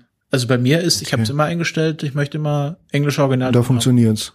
Hm, Mist, da muss ich noch irgendwie mal dran schrauben, weil das nervt mich jedes Mal. okay. Das nur also als, als äh, Support-Anfrage am Rande. Hm, ja, ich habe das Problem eigentlich gar nicht. Okay. Seltsam. Na gut. Ja. Ähm, also Horace Pete, äh, Ricard empfehlenswert. Was würdest du sagen? Finde ich auch. Also ist es natürlich etwas, also das schaut man nicht so einfach weg. Das ist schon was, das, wo man sich äh, die Muße zu nehmen muss. Aber wenn man die sich mal genommen hat, dann ist es durchaus lohnenswert. Mhm. Nächste Pick oder letzte dieser Folge, Clamor, also C-L-A-M-M-R, das E wurde weggelassen, ist ein neuer Webdienst, eine neue Social Media Plattform, die sich darauf spezialisiert hat, kleine Audioschnipsel zu teilen. Ähm, also das äh, ist so ein bisschen, könnte man es beschreiben, wie Wein für Audio oder irgendwie so, ja, einfach so statt Kurzfilmchen kurz Audioschnipsel. Und das kann man über die, über den Browser und über die iOS-Plattform benutzen, was ich eigentlich ganz nett finde, weil mittlerweile gibt es so ein Unding, nur iOS-Apps anzubieten. Zu Anfangs. Ja, ja. Also ich finde, so eine Browser-Integration ist schon das Wichtigste. Hm. Und dann kannst du ähm, aus verschiedenen Quellen Audio hochladen. Äh, das ist was, wo ich so ein bisschen Magenschmerzen habe, dass man das dann immer alles komplett hochladen muss, aber es ist äh, öffentlich verfügbar, von dem her ist es nicht so schlimm. Also du kannst irgendwie einen mhm. Podcast auswählen, also kannst irgendwie auf das iTunes Podcast Directory zugreifen, Soundcloud, einen Direkt-Upload oder einfach eine MP3 URL reinwerfen. Okay. Und dann kannst du dir da ein äh, maximal 24 Sekunden langes Stück raussuchen und äh, dann teilen. Und äh, die eigene, eigentliche Plattform ist nicht so interessant, aber du kannst es halt automatisch zu Facebook und äh, Twitter schieben, was das halt interessant macht. Und das erstellt dir dann quasi ein, es rendert dir quasi ein Filmchen raus, mhm. wo irgendwie das so nett grafisch aufbearbeitet ist, irgendwie, was ist das für ein Podcast, irgendwie so ein kleiner, kleiner Audiovisualisierung dabei. Und äh, dann damit kannst du halt Schnipseln aus Podcasts teilen, was ich sehr interessant finde. Auf der einen Seite kann man damit halt irgendwie so, ja, so irgendwie, ha, lustig, hört euch mal diese Stelle an, also so Audio-Memes erstellen, was ich, wo ich, ja. äh, sagen wir mal, einen unter, unterschätzten Nutzen dieser Klemmer-App sehe, Audio-Memes zu erstellen. Wenn Holgi mhm. mal wieder was loslässt, das, äh, das muss noch mehr werden. Und auf der anderen Seite für Leute wie wir, die wir Podcasts machen, so eine Art Trailer zu machen. Also so 24 Sekunden die äh, besten Stellen aus dem Podcast raussuchen und dann quasi als Trailer äh, auf den Twitter-Account vertwittern. Das macht irgendwie methodisch inkorrekt, macht das schon und äh, schöne Ecken haben das schon gemacht und damit so quasi so ein, ein, äh, ein Appetithäppchen aus dem Podcast präsentieren. Das klingt mhm. ziemlich spannend. Kannst du denn da oder hast du auch die Möglichkeit, den ursprünglichen Link da irgendwie mit unterzubringen? Ja, das also geht, ursprüngliche äh, Quelle? aber über also es verlinkt auf der einen Seite halt das Video, muss halt verlinkt werden, mhm. also so über äh, Twitter-Video oder Facebook-Video und dann gibt's auch einen Link zu dem Posting auf der Klammer-Plattform. Okay. Und dort kannst du dann auch, warte, wie schaut das, wie steht das aus? Ähm, genau, du kannst hier ähm, du hast quasi das 24 Sekunden Stück und dann gibt's da so einen Link so Hear More oder See More wo du dann quasi mhm. zum Original Audio, Audio weitergeleitet wirst. Okay, verstehe. Also ich habe hier, ich habe hier so ein Beispiel, was ich mal verlinken werde, wo ich aus dem Better Call Saul Insider Podcast ein Stück rausgeschnitten habe, wo Vince Gilligan erklärt, wie er auf die Figur Mike Ehrmantraut gekommen ist. Mhm. Und das kannst du dann abspielen, die 24 Sekunden, und dann gibt's da so einen Link hier more und dann wirst du direkt zum Podcast weitergeleitet. Cool. Das und äh, ja, zieht dann auch so ein bisschen Metadaten raus. Das mhm. mit den mit den Klemmer erinnert mich gerade so ein bisschen an was ja so ein Projekt war aus unserer Filterbubble quasi so ein bisschen an die Pottperlen. Was ja mal genau, so und ich glaube, das hat die Claudia gemacht, oder? Projekt von den Wikigeeks oder sowas war. Genau. Die Claudia ja. auf alle Fälle war damit involviert. Da, das könnte man eigentlich über Klemmer wieder aufleben lassen. Ja, da erinnere ich mich auch ich manchmal zurück, wenn man, wenn du gerade so gesagt hast, Podcast-Memes, da hängt mir ja die ganze Zeit schon noch eins im Kopf, was ich ewig mal irgendwo raushauen wollte. Und zwar aus unserer Kongress Star Wars Sendung, wo Ralf sich so über den Südstaaten-Akzent von Darth Vader lustig macht. Ja, das musst du mal raussuchen. Ich habe mittlerweile auch angefangen, mir Zeiten von Podcasts aufzuschreiben, wo ich dann später eine Klammer draus machen will. Okay. Ähm, da, da ist, da, da, da, da zeigt sich mal der Nutzen des Bookmark-Features bei manchen Podcasts-App, wo man Stellen im Podcast bookmarken kann, um die dann später dann in der Klammer wiederzufinden. Ja. Und äh, das finde ich sehr lustig. Ich, ich finde einfach, dass die Klammer mit äh, immer noch sehr unterschätzt ist. Also da muss viel mehr passieren. Da muss wirklich, muss man sich wirklich Audio-Memes um die Ohren hauen. Äh, und dann, dann zeigt sich der wahre Nutzen dieser App. Und ähm, die Entwickler sind da auch sehr äh, kommunikativ. Also die haben ein sehr langes Handbuch geschrieben. Auf Google Docs kann man sich das irgendwie durchlesen, äh, wo quasi die komplette Funktionalität von Klammer einmal durchgegangen ist, was ich sehr gut finde, weil in der Dokumentation sind diese Startups meistens sehr dürftig und ich glaube, mhm. die sind auch aus Deutschland, was ich noch nicht ganz rausgefunden habe. Auf jeden Fall habe ich das Gefühl, dass sie Deutsch verstehen. Okay. Okay. Ähm, ich ich habe es nicht ganz rausgefunden. Sie haben irgendwie nicht so ein Impressum, wo mal ein Land verschrieben wird. Hier About Us, Terms, Contact Us, Developer Resources. Äh, aber ich glaube, die sind irgendwie äh, mit Deutsch, also haben auf jeden Fall irgendwie Deutsch im Team. Ich weiß es gar nicht. Müsste man in den Kontakt treten. Ich finde einfach, Klemmer ist zurzeit noch viel, viel zu unterschätzt und da müssen viel mehr Leute viel mehr machen. Das ist ein richtig guter Dienst, der noch sein Potenzial vor sich hat. Das ist mein Statement. Finde ich gut. Das werde ich jetzt auch verklammern. Das wird so quasi ein Trailer der nächsten Episode. Meta, Meta eine Meta-Klemmer. Also die Server stehen zumindest in den USA. Achso, das sind die Amazon-Server. Okay. Ja. Das heißt drum haben wir jetzt alle Klammern zugemacht. Genau, wir schließen jetzt die letzte Klammer der Themen und machen die Metaklammer auf. Äh, wir kommen zu den Hausmeistereien. Da ist das erste Hausmeisterthema Podstock. Äh, Termin hatten wir ja schon mal bekannt gegeben. Für die Leute, die es nicht mehr wissen, Podstock findet vom 5. bis zum 7. August. Erik, ja, hilf mir aus. 5. bis 7. Klingt richtig. Äh, gen genau. Ähm, in und jetzt ist das Neue. Wir wissen, wo es ist, nämlich ähm, in im Hunsrück im in Hessen, glaube ich. Ja. Ähm, in im äh, wo ist es? Äh, wie heißt das Haus? Äh. ja, super vorbereitet sind wir alle. Und die, die Website ist auch nicht so, auch nicht so, nicht so geil designt, muss ich mal hier sagen. Das ist was, was mich bei Podstock immer stört. Die Website ist immer noch so, so ein bisschen Kraut und Rüben. Tagungshaus Sorschied. Ah, genau, danke. Ähm, äh, in Hunsrück, also eine neue Location, nicht mehr Almke, obwohl Almke super war, aber es ist, äh, es geht auch äh, hauptsächlich um die Größe. Ich glaube, dieses Tagungskost ist größer als dieser Jugendzellplatz. Da können wir uns mehr entfalten. Ähm, und was jetzt aktuell wichtig ist, Tickets kaufen. Zurzeit, also es gab, es gab eine Phase mit den Very Early Bird Tickets ähm, für Leute, die sich schon in eine Liste eingetragen haben. Und äh, jetzt gibt es Early Bird Tickets, die kosten, wenn man im Zelt schlafen will, 70 Euro und wenn man im Bett schlafen will, 110 Euro. Und die normalen Tickets kosten dann 85 Euro oder beziehungsweise 120 Euro. Mhm. Und äh, ähm, da muss man jetzt, wenn man quasi die Early Bird Tickets äh, haben möchte, zugreifen. Man Vielleicht. kann am, ähm, ja. Vielleicht noch kurz für das Pricing gibt es ja dann noch die Möglichkeit zu sagen, ja, ich möchte ein Supporter-Ticket bezahlen.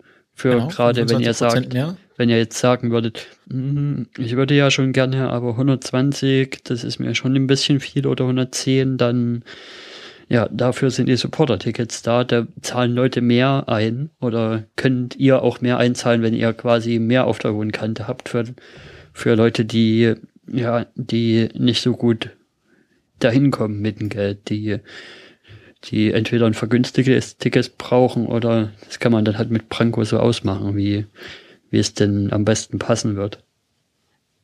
Ja, genau. Ähm, und darin enthalten kann man mal aufzählen, weil das ist wirklich gut. Unterbringung, Vollverpflegung, also wirklich Vollpension. Ähm, alle Getränke, auch alkoholische, sind damit inbegriffen. Ja, dieses Jahr äh, Wi-Fi, mit. Ja, genau. Deswegen ist es auch teurer als letztes Jahr, weil letztes Jahr hat es, glaube ich, nur 60 Euro für die Early Bird Tickets im Zelt Bett gekostet. Und jetzt ist quasi die Getränkepauschale, die wir da damals ja vor Ort bezahlt haben, draufgeschlagen. Also ja. im Grunde ist es gar nicht teurer geworden.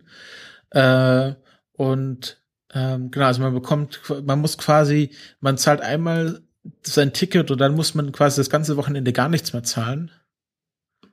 Toll. Und das finde ich richtig cool. Ja. Und zwei von dreien sind jetzt ja schon quasi bestätigt, also du und ich, die da hinfahren. Nee, du musst es anders, Erik, du musst es anders aufziehen. Äh, und wir können es hier exklusiv ankündigen. Es wird auf Podstock eine Kulturpessimisten Retro Edition geben. Stimmt. Denn der Patrick kann leider nicht, aber dafür kann der Stefan. Und das bedeutet, wir sind äh, quasi die wer, wer ist der alte Beat? Ist, bei den Beatles war doch irgendwie jemand. Wer weiß das? Gab's doch erst Ringo, äh, Ringo Starr kam doch ja später dazu, oder? Wir können auch sagen, wir genau, sind die ersten, wir, sind, wir, können auch sagen, wir sind die alten Ärzte. Mit Farid, genau. Bela und Sani. Genau, wir sind die alten Ärzte.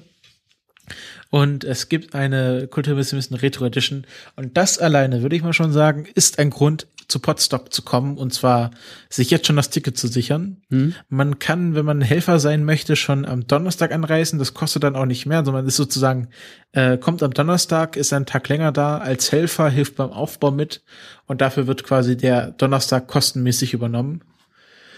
Äh, so wie ich das verstanden habe, oder? Habe ich da was falsch verstanden? Ich möchte jetzt keinen Unsinn erzählen. Ich glaube ja. Also da muss man nichts mehr extra bezahlen auf alle Fälle, wenn man an dem, an dem Tag davor kommt. Okay. Da kann ich Und auch noch mal eine Podcast-Episode empfehlen vom Brombeerfalter. Der hat da mit dem Branko letztens geschnackt über das neue, über die neue Location und über das Podstock dieses Jahr. Ah, okay, sehr schön. Und ja, wird, ich nenne es ja immer gerne das Pod Podcaster Sommercamp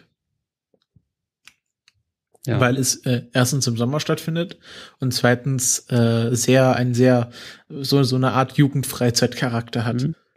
Und das ist immer wieder die Berlin befreite Zone wahrscheinlich. Genau. Äh, diesmal wahrscheinlich vielleicht etwas weniger, weil nicht gleichzeitig das Chaos Communication Camp stattfindet.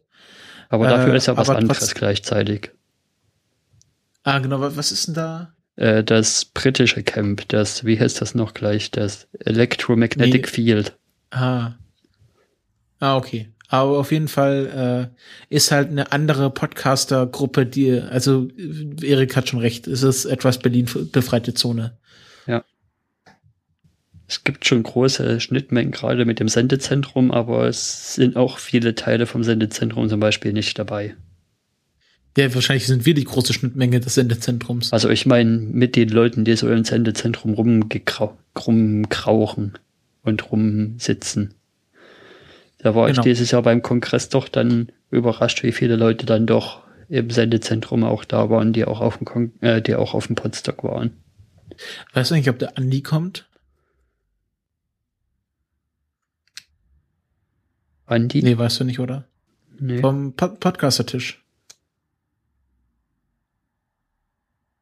Erinnerst du Äh. dich nicht mehr? Ach so, der Rikscha Andi. Nee, Ja, weiß ja, ich auch genau. nicht. Ja, müssen wir mal anhauen. Auf jeden Fall wird's richtig cool. Ich kann, ich kann mich nur dafür aussprechen, dass ihr alle da, dazu hinkommt. Und äh, ist nicht nur für Podcaster, sondern auch für Podcast-Begeisterte ohne eigenen Podcast. Was ich sagen kann, wer Äh. da sein wird von der höheren Prominenz, ist der Easy. Von der Hörsuppe. Ah, okay. Bei dem ist Äh, das ja quasi auch schon um die, um die Hausecke rum. Also der wohnt ja an der Ähm, Mosel. Ja, leider sind die Altvorderen nicht dabei. Oder einer der Altvorderen, nämlich der Herr Martinsen. Äh, der hat schon gesagt, er kann dieses Jahr leider nicht. Aber natürlich der Brombeerfalter, äh, der äh, ist äh, wieder mit dabei und hoffentlich auch irgendwie die, äh, die, äh, ähm, ich weiß gar nicht, also letztes Jahr war ja der, der äh, Kollapskeks, wie heißt der, Umnachtung, René war ja mit dabei. Vielleicht äh, kommt auch der Sebi dieses Jahr mit dazu und dann gibt's so ein äh, ähm, Talk 30 to Me Spezial vom Potsdam. Das wäre cool. Team 6 Uhr. Naja. Was so eine Maßnahme wäre, was man vielleicht angehen könnte, vielleicht so mal bis dahin ein Aufnahmegerät irgendwie besorgen. Hast du doch eins? Ach so, nee, das war ja bloß von, vom Das Verlag. geliehen. Vielleicht kann ich mir wieder eins le- leihen. Ja, aber wir wollen das auch gar nicht in die Länge ziehen. Ähm, äh, die, die Information, die ihr jetzt mitnehmen müsst, Tickets kaufen. Jetzt. So. Nächstes Thema. Same the Shave Plug in der äh, Kulturpessimisten-Ebene. Ja, genau, du hast da ja was produziert. Genau, wir hatten ja in der ersten Pressekonferenz angekündigt, oder hatten wir das angekündigt? Ich weiß es gar nicht mehr, ist auch egal. Es gibt auf jeden Fall einen neuen Podcast äh, der Kulturpessimisten Productions, nämlich die Redezeit, was im Grunde eine weitere Auskopplung der Kulturspezials ist, nämlich ein Interview-Podcast. Im Grunde Vrind von den Kulturpessimisten oder Vrind zur Person oder zum Thema von den Kulturpessimisten. Ähm, und in der ersten Folge habe ich mit dem Frank Wunderlich Pfeiffer geredet. Den kennen vielleicht einige aus dem Countdown Podcast. Und äh, mit dem habe ich über das Brettspiel Go geredet, das äh, ja durch das Spiel von AlphaGo gegen Lee Sedol, dem Go besten Go-Spieler, äh, in den Medien war. Und wir haben uns zweieinhalb Stunden über dieses Brettspiel, über die Geschichte, über die Regeln, über die Kultur unterhalten, die dahinter steckt. Und ich finde, das ist ein ziemlich rundes Stück Podcast geworden. Ja, das war eine sehr interessante runde Sendung. Genau. Mhm. Und die nächste Folge ist auch schon geplant. Ich oder wir haben uns überlegt, also ich mache das nicht alleine, also äh, Erik und und Patrick werden, äh, wenn sie dann irgendwie mal einen Gesprächspartner haben und Lust dazu haben, auch Folgen aufnehmen. Es wird eher seltener sein, dass wir irgendwie gemeinsam das machen, sondern jeder so für sich und wir veröffentlichen das so gemeinschaftlich dann. Ähm, die nächste Folge habe ich schon geplant und wir versuchen, dass das so im Schnitt, ohne da Versprechungen oder oder Zusagen zu machen, im Schnitt einmal im Monat eine Folge geben wird zu ganz unterschiedlichen Themen, aber halt immer so interviewmäßig. Genau. Ja. Dann Aufruf, Filmklassiker im Juni. Jetzt fragt ihr euch, im Juni? Wollten die nicht schon im April einen Filmklassiker-Podcast starten? Das werden wir auch weiterhin tun. Aber es ist so. So wie wir das jetzt geplant haben, wird es jetzt jeden Monat einen Filmklassiker-Podcast geben, den wir quasi aus dieser Sendung auskoppeln und einen eigenen Podcast draus machen. Langjährige, langjährige Hörer kennen die Regeln. Ihr könnt uns einen Film vorschlagen, äh, der älter als 15 Jahre ist. Also alles, was äh, bis zum 31.12. Ähm, 2001 rausgekommen ist, dürft ihr uns vorschlagen. Und äh, wir werden dann einen Film davon besprechen, den wir dann quasi aus dieser Vorschlagspool äh, heraussuchen. Und äh, wir haben uns jetzt gedacht, okay, erste Folge im April dieses neuen Podcast, da ähm, lassen wir mal dem Patrick, dem Neuling, den Vortritt. Er darf sich dafür einen Film aussuchen. Hihi. Äh, dann die Folge im Mai äh, wollen wir unseren ersten Gast einladen, weil wir wollen das auch ganz groß mit Gästen aufziehen und äh, ja immer neue Stimmen in diesem Podcast haben. Ja, genau. Die Idee mit den Gästen ist so ein bisschen zu sagen, ihr könnt uns Filme vorschlagen und ihr könnt halt sagen, ob wir die bloß unter uns besprechen wollen oder ob, ob ihr quasi mit uns reden wollt. Und ich würde sogar die Regel aufmachen, Gäste werden bevorzugt behandelt. Ja, genau. Äh, und da haben wir schon einen ersten Gast für den Mai, was wir noch nicht verraten wollen. Äh, und der darf sich dann natürlich den Film aussuchen. Und dann die Folge im Juni äh, ist dann quasi freigegeben für eure Filmvorschläge. Das heißt, äh, wir brauchen natürlich auch mal Vorlaufzeit, um den Film dann zu sehen und um äh, ausführliche Notizen zu machen und die Folge vorzubereiten. Deswegen schlagt uns jetzt auch schon äh, rechtzeitig einen Film für den Juni vor. Ich sag mal, wir entscheiden in der Mai-Folge, welchen Film wir dann im Juni schauen. Also genau. bis zum Mai habt ihr Zeit, euch äh, quasi Filmvorschläge aus den Fingern zu saugen. Und ja, das war auch schon dieser ganze Content dieser äh, Ankündigung. Und der Nix Ausmeisterei Umfrage. Wir haben immer noch eine Umfrage am Laufen äh, bei äh, Typeform, äh, wo ihr uns Feedback zum Podcast geben könnt. Und wir werden das dann in einer der nächsten Folgen auswerten. Also wenn ihr was an diesem Podcast verändert haben wollt, gebt uns Feedback und kommen wir zur letzten großen Änderung im, im Kulturpessimisten-Universum. Slack. Erik, was, was haben wir mit Slack am Hut? Ja, Slack ist ja so ein Ding, was eigentlich so bisher wir zur internen Planung genommen haben. Jetzt kam aber so ein, so ein Podcaster aus Berlin um, auf die Idee, das könnte man doch eigentlich auch für Community Management benutzen. Und da sind wir jetzt auch auf den Zug aufgesprungen und haben ein, ja, das Slack quasi geöffnet für, für euch da draußen wenn ihr mit uns live chatten wollt, weil dieses IRC ist auch nicht irgendwie mehr das wirklich wahre und nie gewesen und dann kommt auch mal mit uns unter Chat und gibt uns da ein bisschen Feedback und dann kann man auch viel besser miteinander kommunizieren als über diese verstreuten Kanäle, IRC, Twitter, alles mögliche etc., was es da gibt. Genau, also wir haben das intern schon so gebündelt, weil bis äh, davor hatten wir uns immer über Twitter-DMs ausgetauscht und das ist ja, das will man ja auch nicht auf Zeit machen. Und Slack ist äh, im Grunde die beste Chat-Plattform, die wir zurzeit haben. Und äh, zurzeit ist es leider noch so, wenn ihr da euch anmelden wollt, also müsst ihr euch einmal einen Account machen, müsst ihr auch gar nicht viel Daten preisgeben. Im Grunde braucht ihr nur eine E-Mail-Adresse, das kann auch so eine Wegwerf-E-Mail-Adresse sein.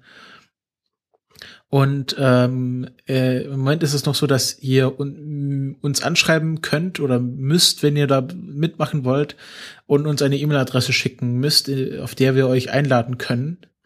Ähm, das könnt ihr auf unserem Twitter-Account machen, da sind die DMs offen, also da müsst ihr, müssen wir uns nicht gegenseitig folgen, damit es DMs funktionieren. Oder schreibt uns einfach eine E-Mail, die stehen ja auch auf der Seite oder andersweitig kontaktieren. Und dann laden wir euch äh, ganz unkompliziert dazu ein und ich hoffe, dass in Zukunft das automatisiert funktioniert, so dass man sich äh, äh, da selber eigenständig anmelden kann, ohne da noch ein Mensch dazwischen geschaltet werden muss. Und wir hoffen natürlich auf rege Beteiligung. Natürlich könnt ihr auch immer, ohne dass irgendwie eine Live-Sendung gerade läuft, mit uns kommunizieren. Äh, und äh, ja, ich, wir hoffen da auf regen Austausch. Wir haben mal gesehen, in der Metaebene funktioniert das sehr gut. 641 äh, Mitglieder oder 660 mittlerweile. Und wir planen da, äh, der Meta-Ebene Konkurrenz zu machen. Ich sag mal, nächstes Jahr 1000 Mitglieder in der Kulturpessimisten Slack Community. Ja. Das ist das Ziel.